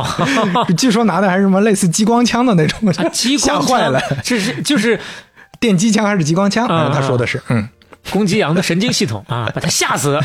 嗯，说一二年是每天要写代码，因为他觉得他太久没写代码了。哇，一三年每天要跟不是 Facebook 的用户见面。嗯，这事儿怎么能做到呢？我觉得这还有一定难，有一定难度的。啊、对，就是可能主要还是一些年纪比较老的人、嗯或者一些小朋友啊。一四年每天写一封 Thank you 的 note，就是一些小感谢信、嗯小纸条。一五年每两周要读一本书。嗯一六年要在家里建立一套智能 AI 系统，嗯以及跑完三百六十五英里，相当于匀下来平均一天一点六公里。啊，一七年认识美国每一个州的人啊，其实也是走访用户了。嗯一八年啊，从一八年开始，我觉得他就很 PR 了。一八年就是专注解决 Facebook 的平台滥用问题。嗯一九年是举办关于技术对社会影响的公开辩论。二零年，他开始放弃年度挑战了，就感觉这个可能 我不知道啊，是不是 PR 项太重了，可以了。嗯啊，但是前面那几年呢，还挺有意思。嗯，嗯，这东西最好有一个能够自我打卡和监督的机制，是让人家看完之后才觉得会更有意义一些。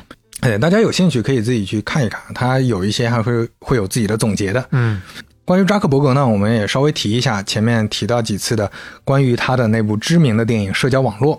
这《社交网络》这部电影不得了，它不是一个简单的传记体的电影，嗯它可是八十三届奥斯卡金像奖八个主要奖项的提名。嗯当然最后没拿到最佳影片，但是还是拿到了最佳改编剧本和最佳剪辑、最佳配乐。嗯，金球奖拿到了最佳剧情片、最佳导演、最佳编剧，而且导演是大卫芬奇啊，这位可是拍出《本杰明·巴顿骑士》《搏击俱乐部》《七宗罪》《消失的爱人》的大导演啊。嗯那电这个电影呢本身其实是不错的，但是不能把它当成纪录片看哎，因为这个电影本身就改编自一个非虚构的纪实文学，叫《意外的亿万富翁》，划重点改编。作者呢叫本麦兹里奇。嗯这本书本身他说是非虚虚构的，但是它有点像我们之前看的通讯文学，哦它，其实有很多主观的戏剧化的水分啊，甚至有一些春秋笔法的。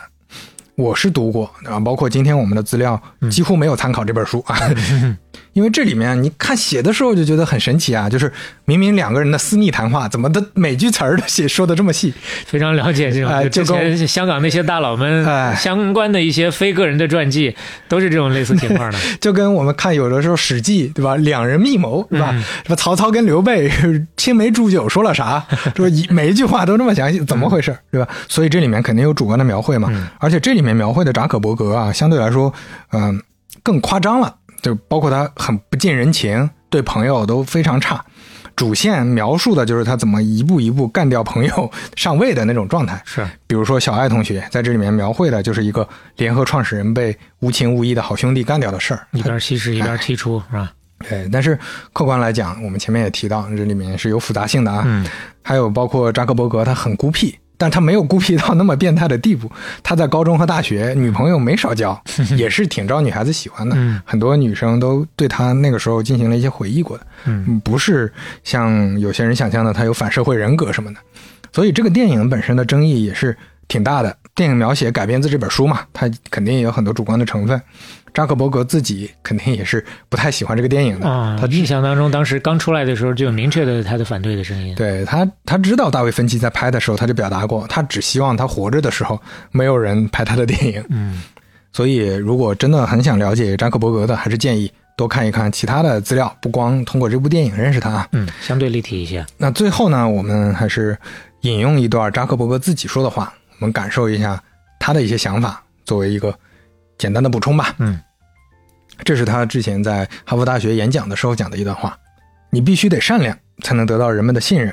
在过去呢，人们从来不指望商业公司能善良。我认为现在这种观念正在改变。我经常在公司里说，我的目标绝不仅是创造一家公司。许多人都误读了这一点，仿佛我不在乎收益、利润或是任何类似的东西。事实上，要获得任何意义上的成功，这些东西都是必不可少的。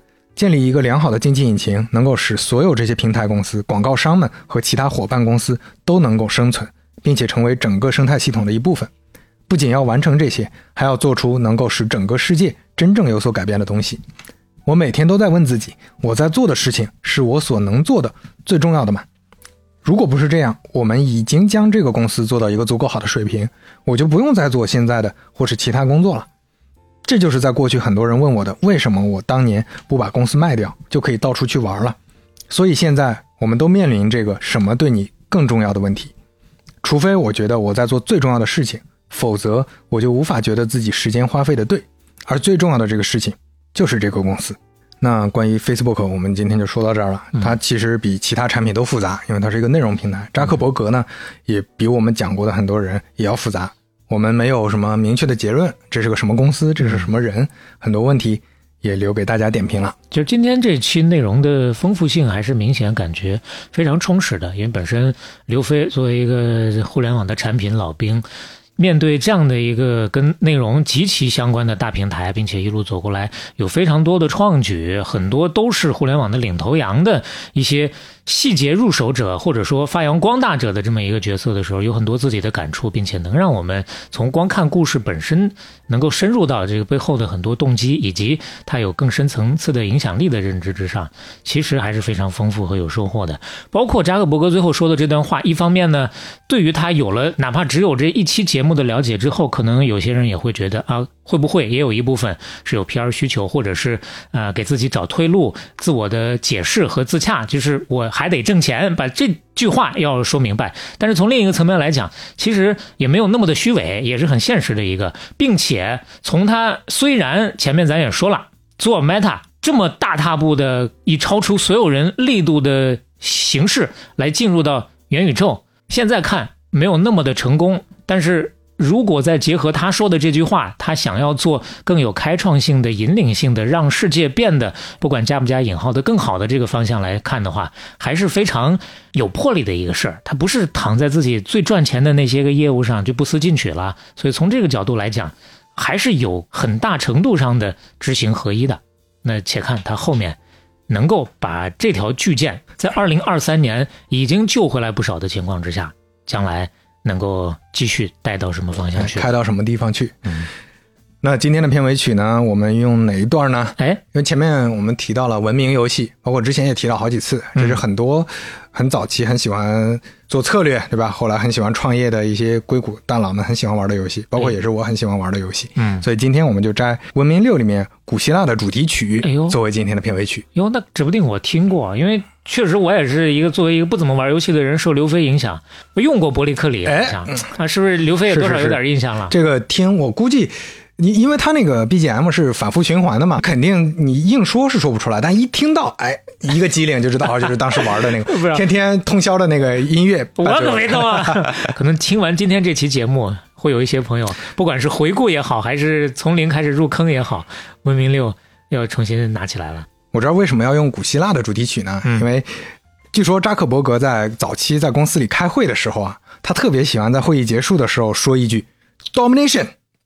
Domination 这个是古希腊政治家会在会议结束的时候说的意思，就是哦统治、征服的意思。哇，前面又是向往罗马，这边呢又是喜欢希腊，你看，充分说明哎梦回那个时代了的。对，所以嗯大家可以在这个音乐当中啊，去回顾一下当时不管是古希腊的征服者们，还是扎克伯格写代码的时候，嗯当时的那个情境。那我们就一边听歌，一边回味，一边体会，一边沉淀，一边也继续欢迎大家点赞、留言以及转发分享。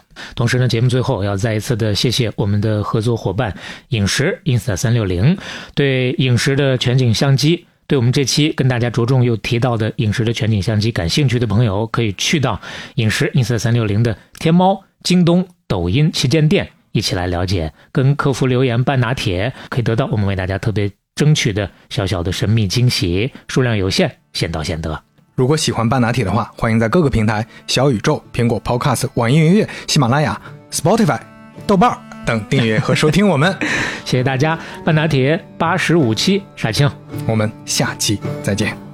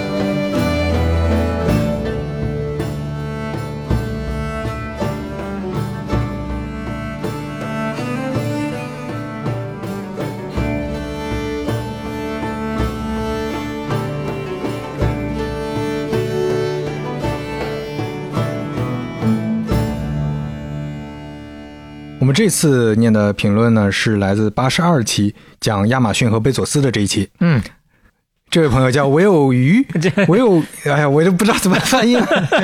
这名字这么难吗？于威尔，叫唯有玉。他说啊、早料到要讲亚马逊，没想到是二三年最后一期，我应该认认真真评论一下了啊。首先，本期的叙述啊，反正就是说我们讲的很好，但是我还是想补充一下啊，嗯说一下我个人的认知。嗯，第一，贝佐斯是我知道的大公司高管里能保持稳定、高品质输出他的管理思想的典范。嗯他最著名的实践是每年亚马逊年报中的股东信，很多出名的理论都是来自这种股东信。最著名的就是亚马逊的核心 KPI LTFCF 长期自由现金流的阐述。嗯啊，这个股东信我之前在搜集材料的时候读了一些，就是很很厉害啊！就大家想要真的往里钻的话，可以读一读他前几年的股东信。嗯就我感觉知名程度真的堪比巴菲特的那种股东信了啊。嗯第二点，亚马逊长期以来都是 Gartner 供应链排名的 Master Level，这个成就啊，这个可能就是一个供应链排名里面很好的一个成大师成就。嗯，这个成就的取得来自于从零零年代开始扩展全球业务以及全品类电商，S Team 就是以贝佐斯为首的管理层，他们从上到下的推广，整个体系都以 LTFCF 为基础，构建了完整的数字模型，应用在系统和流程中。到今天为止，我在内部听到不同公司的人提到亚马逊已经成了一个供应链公司。从电商的利润由供应链部门很好的掌握，就可见一斑。第三点，高度数字化构建的管理体系，贝佐斯管理最被人津津乐道的是他所崇尚的亚马逊记叙文，啊、就是我们之前呃以前中学的时候学写作文有一种记叙文，嗯啊。但是鲜有人知道他是一个对数字极其敏感的人，可能得益于他的那段华尔街的经历。他在 CEO 任上，每周所看的周报是一份一百到两百页的 PDF，PDF、每一页都是非常具体的表格数据，嗯全是密密麻麻的数字，整个文件内没有一张图，只在表格中以红色标识出需要注意的地方。这是我在众多的企业管理者中从没见过的。这里简单列举几点，未能尽述，仅做补遗。希望大家了解，亚马逊这家公司的成功与贝佐斯有直接的关联，他能保持多年首富也是完全有理由的。